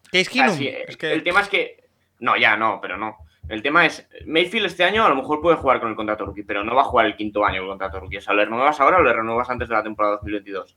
Porque si no, no va a jugar en 2022. Entonces, eh, claro, eh, si, no, si, no, si no quieres renovar a Mayfield, ¿cuál es el plan B? Si pongamos una situación Y que- los Browns y que Nacho- la temporada y están en el 28 del draft.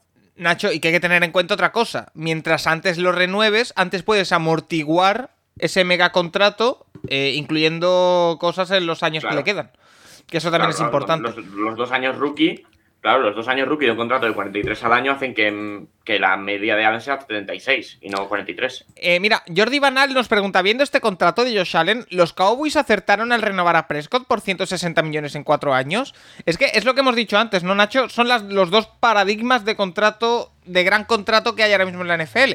El que es más team friendly, es decir, más favorable para el equipo, entre comillas, que es el que tiene Josh Allen más largo, con más salidas, eh, posibles reestructuraciones, y es el que tiene también Patrick Mahomes, o el de Prescott, que es poco dinero, o sea, mucho dinero, menos que el de Josh Allen y Mahomes, menos tiempo y todo garantizado. Bueno, el tema principal es que eh, hace, dos, hace dos años, cuando los, cuando los Cowboys estuvieron en esta situación con Prescott, ellos no tenían nada claro el renovar a Prescott. Y a la larga, pues se les ha, se les ha venido encima porque Prescott ha jugado buen nivel y, le- claro, les, ha salido, les, acaba- les han acabado renovando cuando ya no tenía años de contrato y, claro, 40 40 millones al año, pues 40 de media. Pero bueno, ya eh, el hijo de Jerry Jones ya, ya lo ha dicho bastante veces esta obsesión, que se arrepienten totalmente de, de cómo han trabajado el tema Prescott en los últimos dos años, que, que tendrían que haberlo hecho esto hace dos años. Y obviamente pues la media hubiera sido más baja, pero, pero es lo que hay. Eh, Prescott jugó sus cartas y le salió bien, pero, pero bueno. Mira, vamos, si os parece, a escuchar también opiniones eh, de los oyentes del Capologist que nos han dejado, como siempre, sus comentarios en Twitter, arroba el Capologist, donde ya sabéis que nos podéis dejar todo lo que queráis, dudas, eh, quejas, eh, opiniones, críticas, lo que queráis. Empezando por la de Carlos Ayuso, que dice, había que hacerlo sí o sí. Ha calado en el equipo, en la ciudad y ha despegado en su juego. Quizá con el próximo cap ampliado sea un contrato agradable incluso. Pero ojo, que mantenga el nivel del último año. Si no, estoy muy de acuerdo en esta opinión, ¿eh? estoy muy con, con Carlos Ayuso. Eh, nuestro amigo David Cons, el pico y data, dice: eh, Si los Bill han acertado o no, eh, solo el tiempo lo dirá.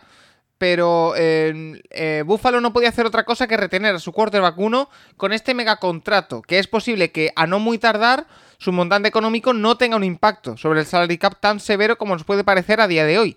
Y es que en este tipo de contratos, Nacho, también tenemos que tener en cuenta eso.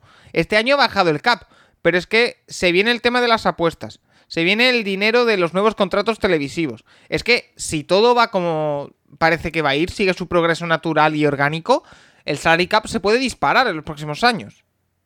Sí, bueno, y, y estamos viendo que ahí que el- lo que cobra un quarterback se está disparando en los últimos años. O sea, no hace tanto, hace dos o tres años. El mejor pagador era que- 30 millones o 25. Sí, que, que me atraían firmar a 30 al año era una locura. Y ahora estamos en, cuaren- en que Josh Allen firma 43. O sea, realmente, en este sentido, pues obviamente van a ir renovando otros jugadores. Pues si Murray juega bien este año, pues le tocará a Murray el que viene. Va a tocar Lamar Jackson y va a tocar Mayfield. Eh, no sé. Eh, pues tocará la renovación. Rodgers, cuando si el año que viene salen los Packers o se quedan los Packers, firmará otro contrato también de un nivel similar. Wilson, de jugadores así, obviamente, pues Stafford también, pues va a ir subiendo ese número y va a hacer que un contrato como el de Josh Allen, pues no sea tan tan caro como puede parecer ahora. Sí. Vale, eh, más, Marca Novas, son los contratos de quarterback que se están pagando. Si ellos lo ven como el quarterback franquicia y él sigue así, yo creo que hacen bien. Eh, para mí es de los mejores de la liga. Eh, Víctor dice, pienso que sí, ahora parecerá mucho, seguro, pero creo que en 2-3 años se pagará más a las futuras estrellas. Además, subirá el salary cap, que es un poco lo que estábamos comentando. Cristian Pocho dice, depende de si Allen mantiene el nivel, puede ser un robo para Bills o ser un desastre. Si Allen solo tuvo un hype de temporada, eh, será un desastre. Eh, saludos desde Argentina. Un saludo para ti también, Cristian. Last Fumble dice: Es una gran noticia para Bills al precio al que se están poniendo los quarterback top 10. Por lo tanto, es un buen negocio. Para Josh Allen es un buen contrato ahora mismo. Para cómo se van a poner las cosas en un tiempo, a lo mejor no. Albert, sí, es el futuro MVP. O sea, ya está, listo. Eh, Ramón Deza dice, victoria enorme para los Bills. A priori parece un contratazo con muy poco dinero garantizado para un quarterback joven y al alza. Habrá que ver la estructura de ese contrato. Eh, Emilio SB dice, en sí es mucho poco dinero, eh, perdón, en sí es mucho o poco dinero, no me meto, porque su Capology sabrá lo que se hace. Sí parece claro que la apuesta era necesaria viendo la progresión constante que ha sufrido. Ahora, los, ahora mismo los Bills tienen un tándem entrenador-quarterback que vale oro. Y para cerrar, eh, Galera Poveda dice, me gustan los quarterbacks que sacrifican salario para permitir al equipo rodearse de buenos jugadores y aspirar a ganar. No sé si con ese contrato los Bills van a tener esa opción, pero la extensión habría que hacerla necesariamente. Eh, Juan, te pregunto por esto último. Eh, esto de que los quarterbacks, como ha hecho por ejemplo mucho Tom Brady, sacrifiquen salario para que puedan venir otro tipo de jugadores al equipo, ¿eres muy fan o no? Tú que has sido quarterback. Sí, claro que sí. Yo creo que eh, llega a unas cifras, ¿no? Estos juegos que cobran tanto. Yo, lo que quieres es ganar, quieres disfrutar esos años de, ¿no? en los que juegas. Y creo que estar rodeado de, la calidad ¿no? que, necesitas. Eh, yo creo que es un esfuerzo, entre comillas, que, bueno, pues eso, ¿eh? depende de tu, de tu naturaleza competitiva, pero el caso de Bray está clarísimo, ¿no? De que su prioridad es ganar, ganar y ganar, y, por eso entiendo que, bueno, pues que haya sido, haya sido siempre muy flexible en ese sentido. Rafa. Sí, sin lugar a dudas. Yo, yo creo que necesitas a los compañeros para poder eh, sumar em, triunfos. De todas maneras, en base a lo que comentabas, Paco, el, el, negocio de la NFL, aunque parezca mentira, va a aumentar en los próximos años. Todo nos habla de que va a aumentar a nivel televisivo, a nivel de, de traer eh, nuevos partners, como el caso de Amazon, por ejemplo, de cara a la temporada 2022 con lo cual, no voy a decir que vaya a quedar en anécdota lo que está cobrando estos corebacks, pero yo creo que sí que va a haber sitio para, para poder renovar jugadores de otras posiciones, ya, ya que va a crecer ese negocio del NFL, permitiendo a los equipos que también eh, jugadores que son eh, los que rodean a los corebacks puedan mejorar mucho sus ganancias. Con lo cual, me sorprenden estos contratos tan largos en el tiempo que sin lugar a dudas pues, pues son muy, muy beneficiosos, aunque no lo parezca en sus inicios para los equipos, y nos pueden tener corebacks enfadados dentro de unos 5 o 6 años, bastantes más de los que hemos tenido en esta offseason. Vamos a ver. También eso será otro problema.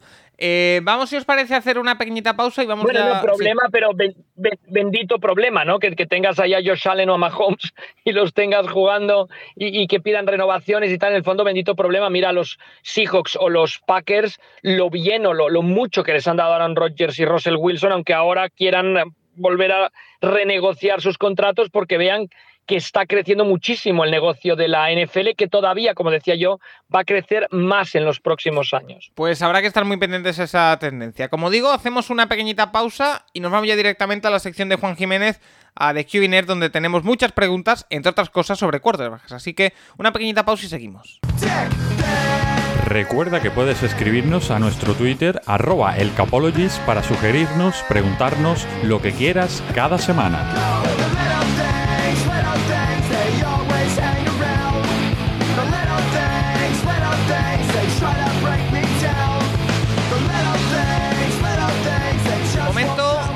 cada semana para entrar en el diván, sentarnos tranquilamente y hablar con Juan Jiménez, además de con Nacho y con Rafa que continúan. Juan, esta semana de nuevo muchas preguntas, pero antes te quiero hacer otra a ti. Eh, ¿Eres de pretemporada, sí o no? Pues lo suficiente. lo suficiente para ver las cositas que un entrenador necesita ver de sus jugadores, ¿verdad? Eh, jugadores como Rogers, pues la verdad, mm, siéntate, ahí, tranquilo y otros que sí que necesitas verlos. Entonces, eh, sí, pero en su medida. Oye, y hemos hablado de un tema que a mí me, genera mucha curiosidad y es que parece que en Indianapolis no tienen del todo claro que Jacob Ibson vaya a ser el titular. O sea, está compartiendo oh. snaps de titulares en los entrenos con Sam Ellinger. Eh, ¿Cómo lo ves? Pues no lo veo. Eh, ¿Recuerdas cuando hablamos la semana pasada de las conclusiones precipitadas por fotografías o por noticias? Yo no sé si simplemente es, eh, o he leído también que Ellinger lo está haciendo muy bien y están compartiendo repeticiones, pero no necesariamente quiere decir que, que Iso lo esté haciendo mal. Que quizás sí, ¿eh? pero que eh, como no estamos ahí dentro, me niego a sacar conclusiones. Entonces. Pero es, otro de los puntos calientes, hay que verlo. ¿Qué, bueno, hacen en pretemporada? Porque la situación es incierta, Paco. Nadie ha jugado todavía un snap profesional. Entonces, yo entiendo que Ellinger lo está haciendo bastante bien, entonces, pues le están dando también la oportunidad de que demuestre lo que pueda hacer. Pero yo no lo interpreto como Ellinger lo está haciendo necesariamente mejor que hizo, necesariamente. ¿eh? Eh, quizás sí, pero no estamos ahí dentro y, vuelvo a decir, me niego a sacar conclusiones de ese tipo. A ver, quizás sí, y mira, y, el pequeñín de Texas pues acaba jugando el primer partido, no lo sé, a ver qué pasa. Ya te adelanto, eh, Juan, que las preguntas de esta semana te piden que tomes alguna decisión de entrenador eh, de cara a la próxima temporada con quarterbacks, pero bueno, no me voy a adelantar. Eh, la primera pregunta nos la hace The Real Ranks y nos dice, para Rafa y Juan, de mi etapa de seguidor de los Barcelona Dragons, entre comillas la última, recuerdo alguno de los quarterbacks, Todd Bowman, Tony Graziani o Jarius Jackson. ¿De cuáles guardáis un mejor recuerdo, Juan? Bauman. Bauman, gran persona, es eh, gran persona y, bastante talento. No de los mejores que tuvimos, pero para mí Bauman. Eh, eh Jackson, me hace gracia porque era de Notre Dame, eh, pero más seriote, ¿no? Menos, eh, era otro tipo de carácter, pero yo, del, que, del que recuerdo más cariño es Bauman de esos. Eh, Rafa. A mí Bauman no me tocó vivirlo porque es justo la etapa, esos tres años que estuve trabajando en la NBA, yo de los últimos tres corebacks de los Dragons eh, titulares en las últimas tres temporadas que estuve, yo creo que Jarius Jackson, desde luego, em, que le faltó quizás ese punto de, ganador, de, porque llegamos a la, a la décima jornada con ocho victorias y una derrota, perdimos ese partido en Frankfurt que me acuerdo que decía San Brutigliano antes del partido, no, no renunciéis al, no, no, no saltéis esta décima jornada, es importante ganarla, es importante llegar con momentum a la final. Y luego perdimos la final contra Berlín en Ámsterdam. Entonces, yo creo que, que Jarius Jackson, desde luego, con diferencia, quizá le faltó ese punto de ganador, de asumirlo, de creérselo, no solo para ganar esa World Bowl en los Dragons, sino después para haber triunfado o, jugado o, mantenido, o haberse mantenido muchos años en la NFL, llegó cedido por los Broncos y al final no se pudo hacer con, eh, una plaza en el equipo del estado de Colorado, en la NFL. Vale, eh, mira, Juan, el otro día eh, nos dice Javi Zanetti que hablamos de las Run and Pass Option, de las RPO, y dice que tiene una duda. dice que si el quarterback cuando decide si pasar o dárselo al running back le hace una señal a este para que sepa lo que va a hacer. Eh, yo mi primera reacción, y me corregirás como siempre, es que básicamente no da tiempo, porque lo decide en el último momento mientras ya está en marcha la jugada. Claro, además que sería una señal que, vería todo el mundo. No, eh, es, requiere mucho, mucho timing, mucho entrenamiento, porque si nos fijamos en los partidos, ¿no? El, el lo que hace es ride, ¿no? Acompaña, ¿no? Que ese movimiento de brazo, ¿no? De derecha a izquierda, por ejemplo, acompañándolo durante un segundito, ¿no? Y es ahí cuando decide qué va a hacer el quarterback.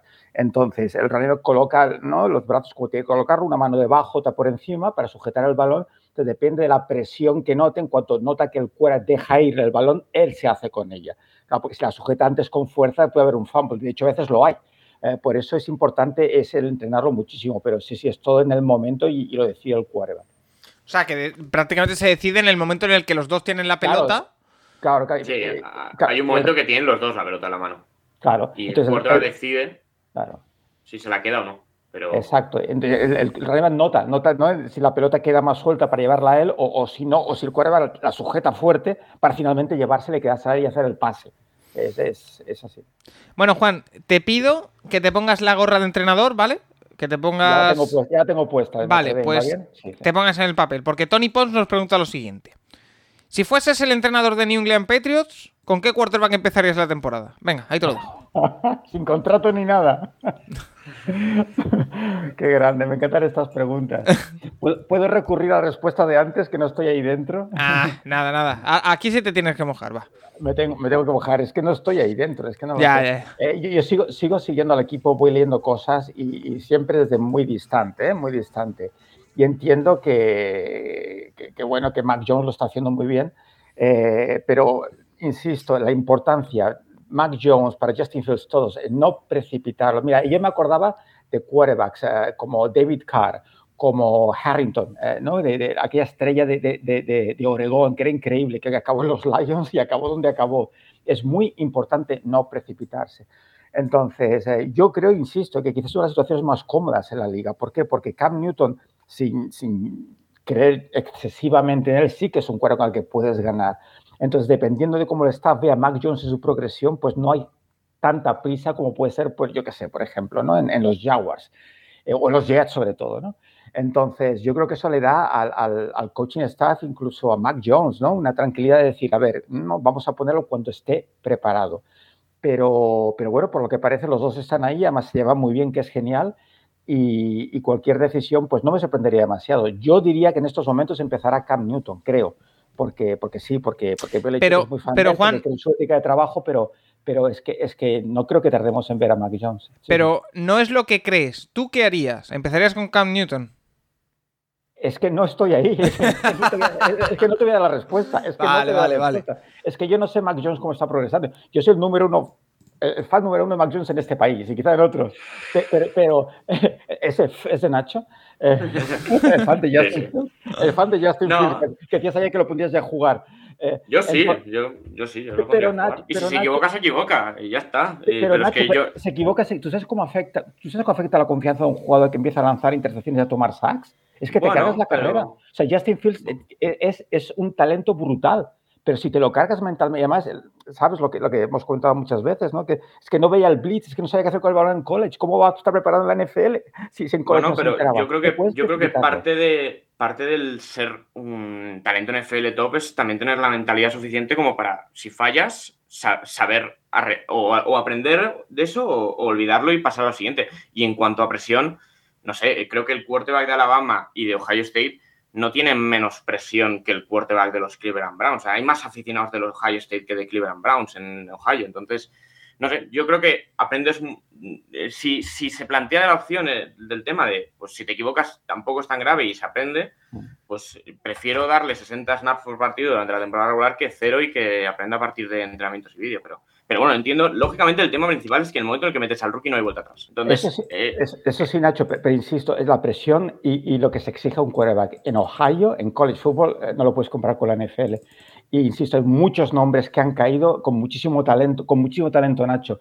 Y es porque sí, Sí. claro, tienes que levantar, fallas, te has de levantar, y eso es muy fácil decirlo. Has lanzado tres picks hoy, no pasa No, nada, has de ser fuerte. No, Eso es la pero- teoría. Pero cuando tu línea de ataque no te da tiempo, tienes que precipitar el pase, el receptor no está, es incompleto, es intercepción, se te mete en la cabeza. Y, y- y es que es muy complicado este, este, este deporte, esta posición, Nacho, es por eso. O sea, no es la sí, capacidad pero- física para jugar el deporte, es la capacidad de asimilarlo todo y ponerlo en práctica. Tú has visto, por, por eso, por eso no hay 32 quarterbacks titulares indiscutibles. es por eso, Nacho. Por eso te digo que, que a pesar de todo ese talento, el momento adecuado yo creo que es muy importante. Pero es mi opinión, o sea que respeto, por supuesto. ¿eh? la sí, sí. Vale, Pero, pero eh, bueno, más- yo creo al que respecto, no, al respecto, Paco, en la, en la NFL Europa, ¿no? que se mandaba a los jugadores para que aprendieran, Kelly Holcomb, que después en la NFL con los Browns no lo hizo mal, ni mucho menos, cada vez que cometía un error decía, es una experiencia de aprendizaje.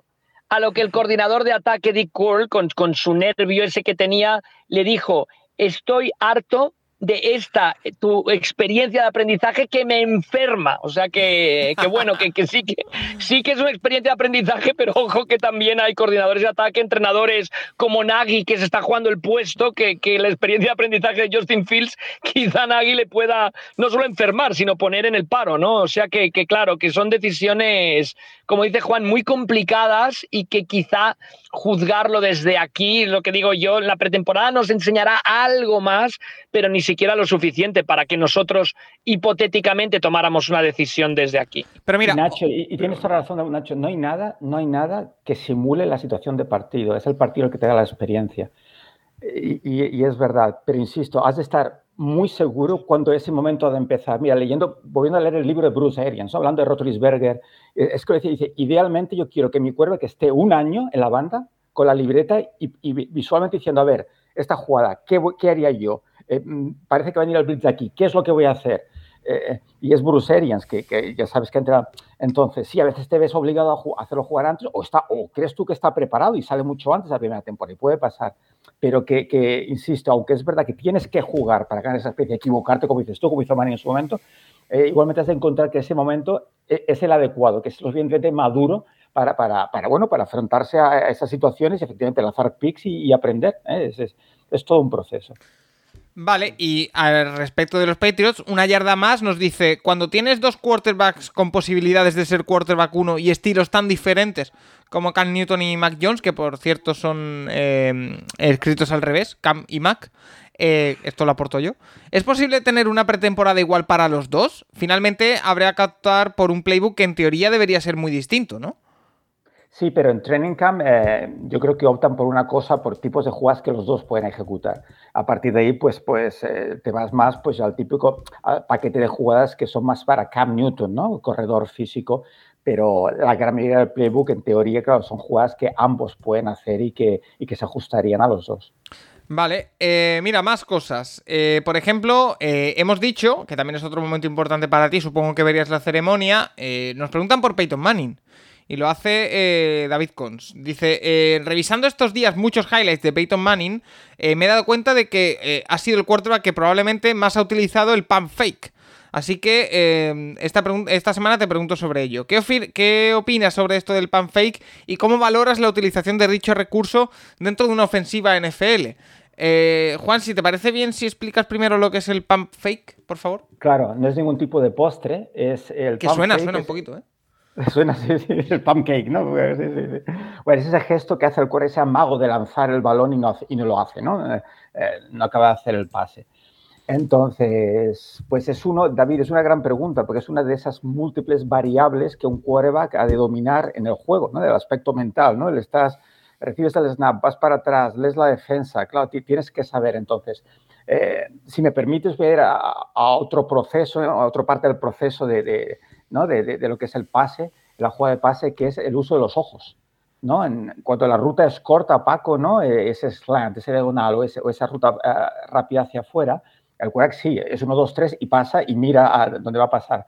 Pero rutas intermedias largas, idealmente no quieres mirar al receptor directamente. Y eso se ve incluso en la NFL, algunos quarterbacks lo hacen. ¿Por qué? Porque haces que la defensa bascule ese lado y lo estás cubriendo tú mismo. Entonces, si quieres, si tu primera opción quieres que sea o es por el playbook eh, esa ruta a la izquierda, pues lo que quieres es, una vez recibes el snap, es mirar a la derecha ¿no? Primero mires delante al safety, después miras a la derecha para que la defensa se mueva hacia allí y abrir ese hueco, esa grieta que te permita ah, pasar a tu receptor al otro lado, al lado izquierdo si además utilizas ese gesto, ¿no? ese pump fake, ¿va? entonces cuando la defensa vuela, porque claro, eh, todo ocurre muy rápido, la defensa tiene que reaccionar muy rápido a ese pase. Entonces, en cuanto ves que cargas el brazo, la defensa va incluso más rápida y es cuando se pueden precipitar y, te compran la historia, así que el pump fake es ideal. Además, como anécdota, eh, te diré, David, que bueno, tú ya eres veterano también, has visto mucho fútbol, pero hace muchos años eh, ese fake, ese engaño era completo, o sea, el, quarterback casi lanzaba el balón y la ponía en el aire, eh, con el peligro que se te escapara, se te resbalara, ¿no? Hoy en día todo es tan rápido que simplemente es un pequeño golpe de hombro simulando el pase y ya está, o sea que hasta esto ha evolucionado. Oye, y hablando de la familia Manning, Juan, no sé si has visto esta semana un vídeo del pequeño de los Manning, de Archie, eh, que hace... La, curiosidad está en que hace un pan fake precisamente y, y mueve el balón eh, eh, antes de lanzar de nuevo. Hace un flip que se le llama, que gira el balón. No sé si lo has podido ver. No, no, no lo he visto, no lo he visto. Pues ha, habido bastante, se ha comentado bastante porque Eli Manning le ha dicho que bueno, que se le ha enseñado él, no sé qué, pero bueno, ya estamos viendo a Archie Manning del que ya hemos hablado. Eh, sacar la, cabecita, ¿eh? Sí, sí, Mannings forever. Aquí vamos a hacer Mannings, vamos, hasta que nos... Pero bueno, ¿entiendes lo que quiero decir? No hace el pan fake y justo antes de lanzar de nuevo hace un flip, se cambia el balón, lo gira y es muy interesante, te lo paso luego. Eh, más cosas. Eh, Big Gomor, te vuelvo a poner en un compromiso. Dice, mira, pero él sabe por qué es un compromiso. Porque dice, maestro, sé que es mucho pedir, pero ¿quién es el mejor quarterback de cada década? Yo creo que algo así hemos hecho ya, ¿no? De los rankings, sí, algunos hemos hecho, sí, Paco, sí. algún ranking hemos hecho. No, pero el que más te guste por década. medianoche pensando en ranking, Paco, que hace otro ranking, ranking, ranking. No, pero yo ya. no, no, pero aquí sí que te voy a poner en preaviso. Queda muy poco para hacer las predicciones de la temporada. Que ahí yo creo que deberías estar. Pero bueno, eh, lo dicho, eh, mejor. Jaguars campeones, no tengo ningún problema. eh, mejor quarterback por década, ¿se te ocurre? No.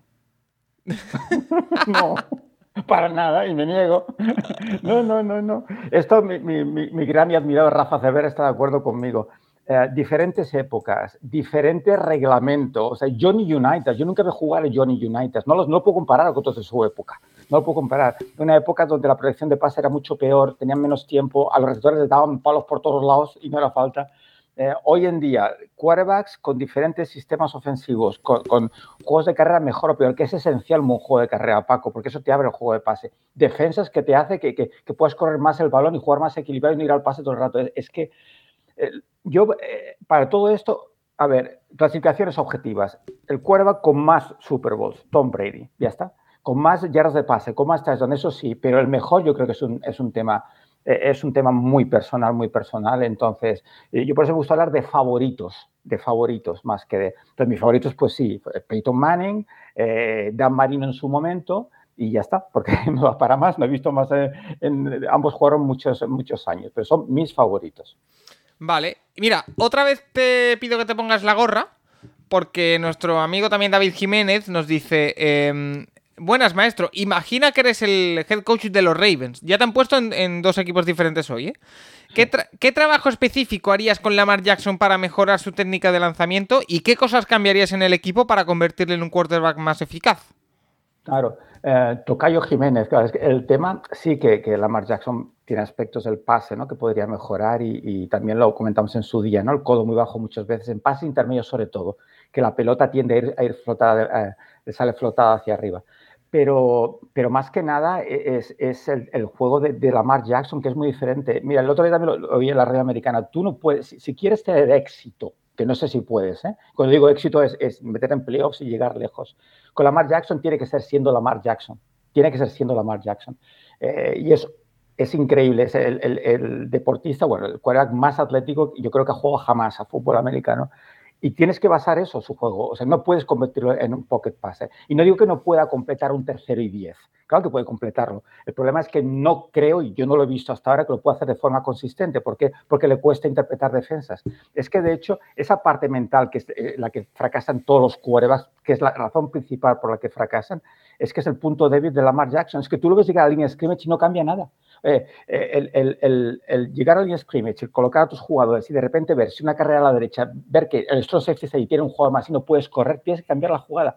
Lamar Jackson no hace audibles. Entonces, te limita muchísimo en ese juego. No puedes esperar que, te vaya a reventar pasando, pero páralo corriendo. Entonces, yo creo que ese es el arma. Eh, eh, mucha carrera, play action y, después, claro, con ese brazo que tiene, pues eh, intentar sorprender. Pero insisto que no es un problema de mecánica, sino el juego de él. ¿no? creo que los Ravens tienen que jugar más estilo college clásico, no con mucha carrera con su, con su de estrella. Mira, una pregunta para todos. en, los, en los Ravens que se, lesionó esta semana Bateman, el wide receiver que pillaron en primera ronda, parece que se va a perder algún partido la temporada. Sí, pero parece, parece menos grave de lo que era, ¿no? De lo que parecía. Pero a lo mejor se pierde dos o tres partidos. Veremos cuánto dura, pero no sé, yo tenía bastantes esperanzas en él y a ver, a ver cuánto tiempo se pierde. Pues mira, eso va a ser seguro que, doloroso para los Ravens. Como decía, una pregunta para todos. Eh, que dice, voy a algo literario. No existe en, algún, en ningún deporte la figura de quarterback y diría que de head coach. Su soledad, especialmente los del pocket, su permanencia, en los head coaches eh, clásicos igual, es algo profundamente americano cercano al cine del oeste de Ford. Los, héroes solitarios, Rafa. Eh, a mí se me ocurre que la figura del pitcher es bastante parecida en béisbol, por ejemplo.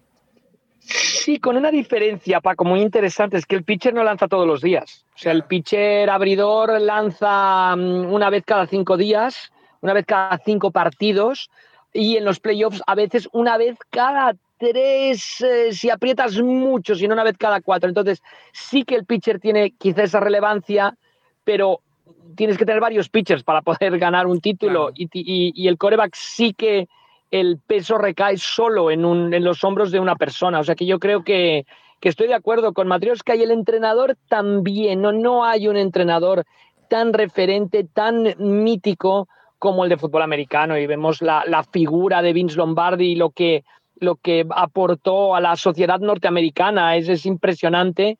Desde entrenador, sí quizá el entrenador de baloncesto y te voy un poco más allá, diría el entrenador de baloncesto universitario, ¿no? La figura de John Wooden en UCLA, etcétera, pero, pero estoy totalmente de acuerdo con el planteamiento de Matrioska. Y también quizá Nacho, el portero de fútbol europeo, en, el concepto de la soledad también es bastante parecido, pero no tiene la importancia dentro del equipo. Hay algunos que sí, pero no siempre en todos los equipos que tiene el quarterback en fútbol americano.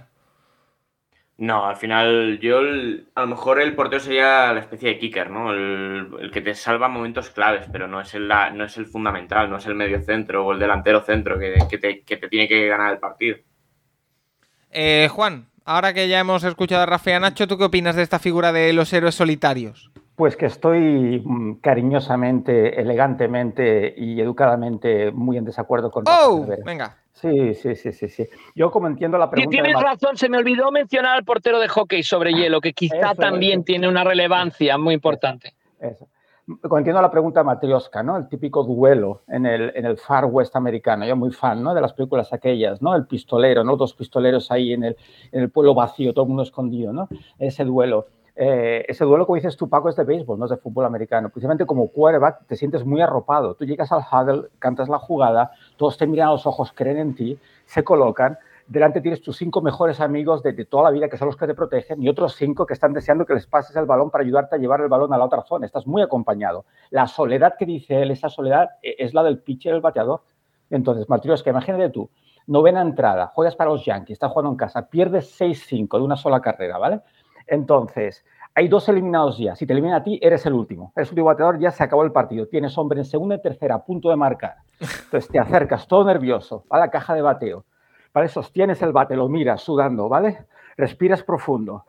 Entonces, miras al pitcher, el pitcher hace lo mismo, mira a su catcher. A, la primera señal le dice que no, no quiere ese tiro. A la segunda dice que sí. Se coloca y ahí está, ahí está. Solo necesitas hacer un single, no necesitas sacarla del estadio, es un pequeño contacto para que entre el de tercera y empate el partido al menos. Y puede entrar hasta el de segunda y ganar. Eh, Juan, me estás poniendo en tensión. Esa soledad eres tú contra, o sea, los dos, pitcher contra, e, es, es, esa soledad yo creo que es la, el enfrentamiento John Wayne y Glenn Ford en una película típica de, de, de, John Ford, ¿no? De los clásicos del oeste. Yo creo que es este más el, ejemplo de, de Matrioska. Pero bueno. Oye, pero ¿cómo acaba? ¿Consigue el single o no? Pues eso dejamos ya para ¿no? una, una secuela, ¿no? Vamos a hacer una secuela ahí. Muy bien. Oye, eh, Arturo Rivas eh, nos pregunta algo que me resulta muy interesante porque es la aplicación de los conceptos que vas contando tú, Juan, al mundo de los videojuegos. Me explico. dice, dice Arturo Rivas, estoy empezando a jugar a Madden y aun conociendo las jugadas defensivas, me cuesta identificar si la defensa va a plantear una individual o algún tipo de cover en zona. ¿Qué tips me puedes dar para leer en el pre-snap lo que puedo encontrarme a continuación? Arturo es, ¿no? Sí. Mira, tú me has hecho incluso la pregunta porque soy muy madeniano. El problema es que, como ya sabéis, yo soy madeniano del pasado. O sea, no juego con las versiones modernas. Y el juego ha evolucionado mucho. Yo recuerdo las versiones más antiguas, hay maneras de saber esto, que de hecho es bastante real, también como la vida, ¿no? Es, por ejemplo, en la vida real quiero decir, imagínate una formación I-formation con dos receptores. Si mueves un receptor emotional al, lado del otro receptor que se llama twins y el cornerback lo acompaña, es man-to-man. Si se queda en, su lado, ¿vale? Y, y, la defensa, digamos, que ajusta un poquito, es zona en principio, ¿vale? Entonces, siempre que coloques dos receptores juntos, tres receptores juntos y ves que los defensive backs se amontonan, en teoría es, es man to man. eh, lo que hacen muchos equipos, puedes empezar formaciones sacando el running back fuera como receptor o sacarlo tú y volverlo. Entonces, si el linebacker lo acompaña, normalmente va a ser man-to-man. ¿Vale? Eh, cosas así. Después, yo no sé si en Madden hoy en día lo he perfeccionado tanto, pero en la vida real también los cornerbacks, eh, aunque tengas un receptor a cada lado, ¿no? O dos, lo que sea, también como están enfocados de cada receptor puede ser un indicativo también. Si el cornerback está jugando por fuera, ¿vale? Invitando al receptor a entrar hacia adentro es zona. En cambio, si está más hacia afuera, ¿vale? Ayudándose de la línea, ¿no? Para, para empujarlo hacia afuera de, ¿no? y ayudarse a la línea de fondo, va a ser man-to-man. O sea, eh, insisto, el cornerback más exterior que receptor acostumbra a ser zona. Si está eh, delante o más interior, acostumbra a ser man-to-man.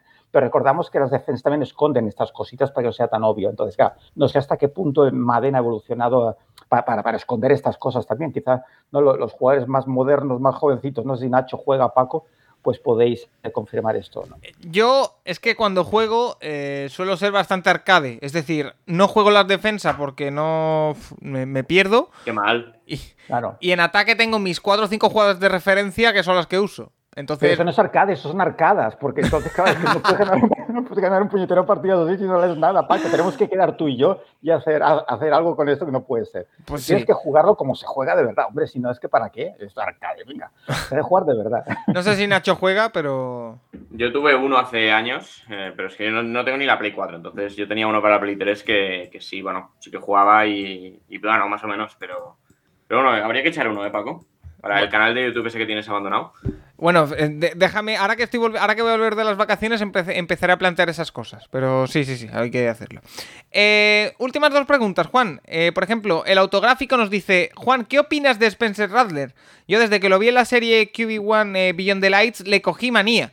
Me pareció egocéntrico, prepotente y centrado solo en sus números. ¿Ves útil que un quarterback tenga esa personalidad? Porque a cambio supongo que tendrá mucha autoestima y seguridad en sí mismo. Eh, ya hemos dicho que la semana que viene vamos a hablar de los quarterbacks más eh, destacados de college para esta próxima temporada, entre los que entiendo que estará Radler. Así que, eh, darnos un adelanto, Juan. Sí, yo no he visto el programa, sí que lo he visto en entrevistas y sí que se ve muy altivo, ¿no? Y se le ve, pero claro, a mí me sale mal juzgar al chaval cuando tampoco he visto más. Pero sí, lo del carácter es, es, esencial. De hecho, por ejemplo, esta seguridad, yo creo que hay, hay, una línea que no puedes cruzar, no deberías cruzar, ¿no? Porque esa seguridad de creer en ti mismo hasta un punto de ser casi, la, la tiene, por ejemplo, Burro, eh, creo yo, pero no llega hasta el punto de ser, digamos, no sé, a, percibirlo como una persona egoísta, ni mucho menos, ¿no? Sino que al revés, no ayuda a, a que el resto del equipo crea en él. Eh, si cruza esa línea, pues claro. Eh. Mira, precisamente leyendo el libro de Bruce Arians, eh, comenta lo de Rotlisberger, que, que, acabó jugando, pues, pues porque, bueno, se vio forzado a jugar la primera temporada por la lesión de Maddox, creo que era, Rafa. Y, y, bien, pero bueno, su actitud era, era súper inmadura. O sea, temas de hoy firma autógrafos y mañana no. Y, y, yo a mi mundo y hasta que al final hablaron con él los días del equipo y dije, o, te pones aquí, ¿sabes? O si vas a ser nuestro líder, tienes que ser nuestro líder. O sea, déjate tonterías y, y a partir de ahí ya cambió pero siendo lo importante que es la figura de Cuera, que es una persona que tiene que ser, creo yo, ¿eh? No solo respetada, sino si puede ser querida, pues mucho mejor. Y sí, que, y que un, carácter como el de Manning, por ejemplo, ayuda a eso. ¿no? Y que ese puntito de, ego tampoco viene mal, quiero decir, bien controlado. Claro, pero, pero, limitado siempre, ¿no? Decir, creo en mí y, vamos a hacerlo, y, pero que suba todo, o sea, que, sea contagioso de manera que, ¿sabes? Que, que, los demás precian lo mismo, no que estás tú y que eres tú y solo tú, ¿no? Es, es, el, tema de la figura del líder, eh, Paco. El líder tiene que ser, creo yo, ¿eh? eh, que el quarterback líder, estrella, ¿no? El que fuera al vestuario, todo el mundo lo ensalza, todo el mundo habla de él, pero dentro eres uno más y estás ahí y estás luchando con todos, ¿no? Eh, entonces, eh, bueno, es una gran familia y es una de las partes, como en cualquier empresa en cualquier familia, ¿no? Es el día a día, que no es nada fácil gestionar todo eso. Entonces, pues una figura complicada de carácter, pues claro que complica las cosas. Vale, eh, y la última pregunta de esta semana nos la hace MSRA y dice, hola, llevo siguiendo la NFL y a los Jets desde la época de Mark Sánchez. En su momento mi conocimiento de este deporte era más bien escaso y por eso pregunto. ¿Tan malo era ese quarterback? Si no fuera por él, ¿los Jets tendrían alguna Super Bowl más? Sí que es cierto que Juan se ha hecho mucha broma sobre Mar Sánchez, pero no sé si llegaba hasta ese punto, porque si en los últimos años ya vimos lo que vimos, pero en el momento álgido de Mar Sánchez y de los Jets. Sí, y, yo, yo no me gusta de que como tan mal, yo no lo veo que era tan malo, era limitado con muchos otros que, que muy lejos, muy lejos de la élite pero quizá porque lo veía con buenos ojos, porque los Jets son unos equipos que le tengo cariño, pero, pero sí que me divertía viéndolo, ¿no? Un jugador móvil y tal. Y, pero, pero sí que, que, de talento puede ser bastante limitado. Y básicamente en la, mayoría de quarterbacks, ¿no? El tema de interpretar y tomar decisiones, ¿no? Eh, es el, pero, pero malo, malo, malo, yo no lo, yo no lo declaro. Pero y, tampoco, ¿no? En el, en el 2000, temporada 2010, me parece, ¿no? Que sorprenden los Jets a los Colts. Luego creo que ganan hasta los Patriots y llegan a la final de conferencia contra los Steelers. O sea que yo creo que no empezó mal Mark Sánchez pero que no pudo jamás dar ese paso, quizá porque le faltaba tema de calidad, pero, pero no empezó mal en la, en la NFL su carrera. Qué pena que se ha recordado por aquel autosack que le hizo el center propio ¿no? contra los Patriots en un partido de Thanksgiving, pero, pero yo creo que no empezó mal y no pintaba mal, pero quizás se creó demasiado, un hype demasiado grande, no, no lo sé, no lo sé. Pues... Bueno, al final fue un 5 del draft y nunca acabó de, jugar a, un nivel, a ese nivel, pero bueno, eh, no sé, es uno de esos dos cuerdas que sacó USC en la época de Pete Carroll que luego ninguno de los dos funcionó en la NFL. Ni él ni Leinart, que también fue un día del draft. Y luego en la NFL fueron, fueron lo que fueron. Pero así como Leinart nunca hizo nada, yo creo que Sánchez iba por buen camino, creo. ¿eh? No sé, Juan, qué opinen. Sí, no, al final más talento, ¿no? Que, que seguramente, que no lo parecía, ¿no? Pero pero es eso, por eso decíamos, no hablando de Josh Allen y, todos estos jugadores, ¿no? El, ser paciente y ver cómo evolucionan, porque en su momento Mar Sánchez parecía que sí, que efectivamente, pero ese pasito y después esa constancia, eso que cuesta mantener, esa calidad de juego durante no, no una temporada, sino varias. Y, yo insisto que, que muy subjetivo, ¿eh? pero yo llegué a disfrutar, entre comillas, ¿eh? con su juego, o sea, pasármelo bien, ¿eh? no, no a decir, wow, no es el siguiente pero, pero, no como para decir, a este hombre quien lo vea, ¿no? O sea, yo de verdad que no lo etiquetaría como malo, pero sí falta del talento suficiente para triunfar en la NFL. Vale, oye Juan, y para cerrar, eh, ya que me has dicho que están viendo béisbol y nos ha salido una sección con bastante béisbol, eh, ¿a qué equipo le vas? A los Yankees. Pero, pero, los Yankees por la tradición, ¿eh? como Notre Dame, soy muy de, de, equipos con muchísima tradición, de los antiguos, los que empezaron llenos de historia y soy muy de los Yankees. pues estoy bien. aquí y aquí por una película que vi bueno, súper antigua, eh, El orgullo de los Yankees, cuando yo tenía, pues no sé si 10, 12 años y desde entonces, bueno, todos tenemos un motivo de, ¿no? O sea, no es porque en su momento fuera el equipo más ganador, sino es porque, bueno, pues, pues lo que ves, lo que y te enamoras de esa tradición. Están sufriendo un poquito los Yankees, ¿no? Para entrar en playoff. Sí, han mejorado, han mejorado ahora, han mejorado, pero, pero sí que lo, están pasando De hecho, es por eso, es que no son el equipo ganador de antes, de que, que pero sí lo están pasando mal, están pasando mal, pero bueno, un poco decían que eran como los Baltimore eh, eh, los Ravens, decían que, que, eran parecidos, Paco, ¿sabes? Los Yankees y los Ravens, ¿sabías eso? Ah, que también cogieron una franquicia histórica y se la llevaron a otro sitio. No, no, no, ah.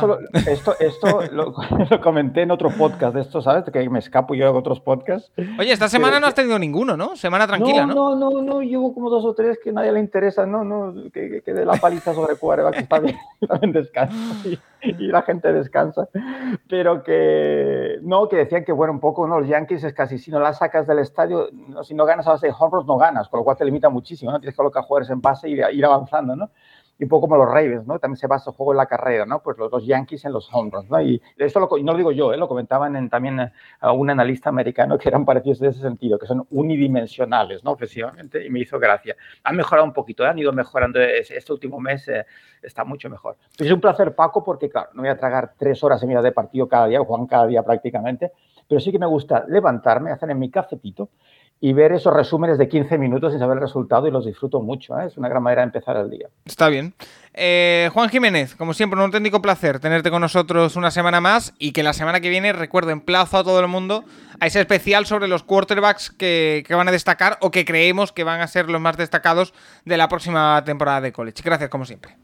Gracias a todos. Rafa, Nacho, a vosotros también, gracias, eh, que habéis estado todo el programa con, nosotros. Y a todos los oyentes, por supuesto, les emplazo a que sigan muy pendientes del Capologist, que quiero aprovechar este momento también para agradeceros, porque lo hemos hecho al principio, pero la pasada semana volvimos a tener los mejores registros de, toda, la, de, toda la existencia de este podcast y es todo gracias a, todo el apoyo que nos dais, a todo lo que eh, semana a semana nos eh, seguís y seguiremos trabajando. Eh, intentaremos que las cosas vayan mejorando poco a poco y, nada, viene ya la temporada. en, semana, Paco, apuntar en semana olímpica, que también tiene su mérito, ¿no? Sí, Y sí que es cierto que se acabaron las vueltas ciclistas, el Tour de Francia, que era un, nicho importante, pero bueno, también hay que estar ahí.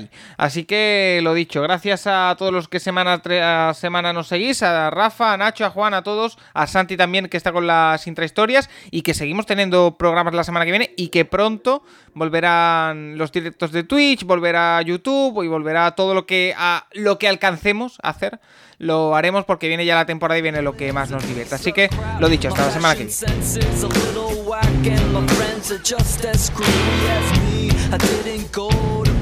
schools. Preppy girls never looked at me.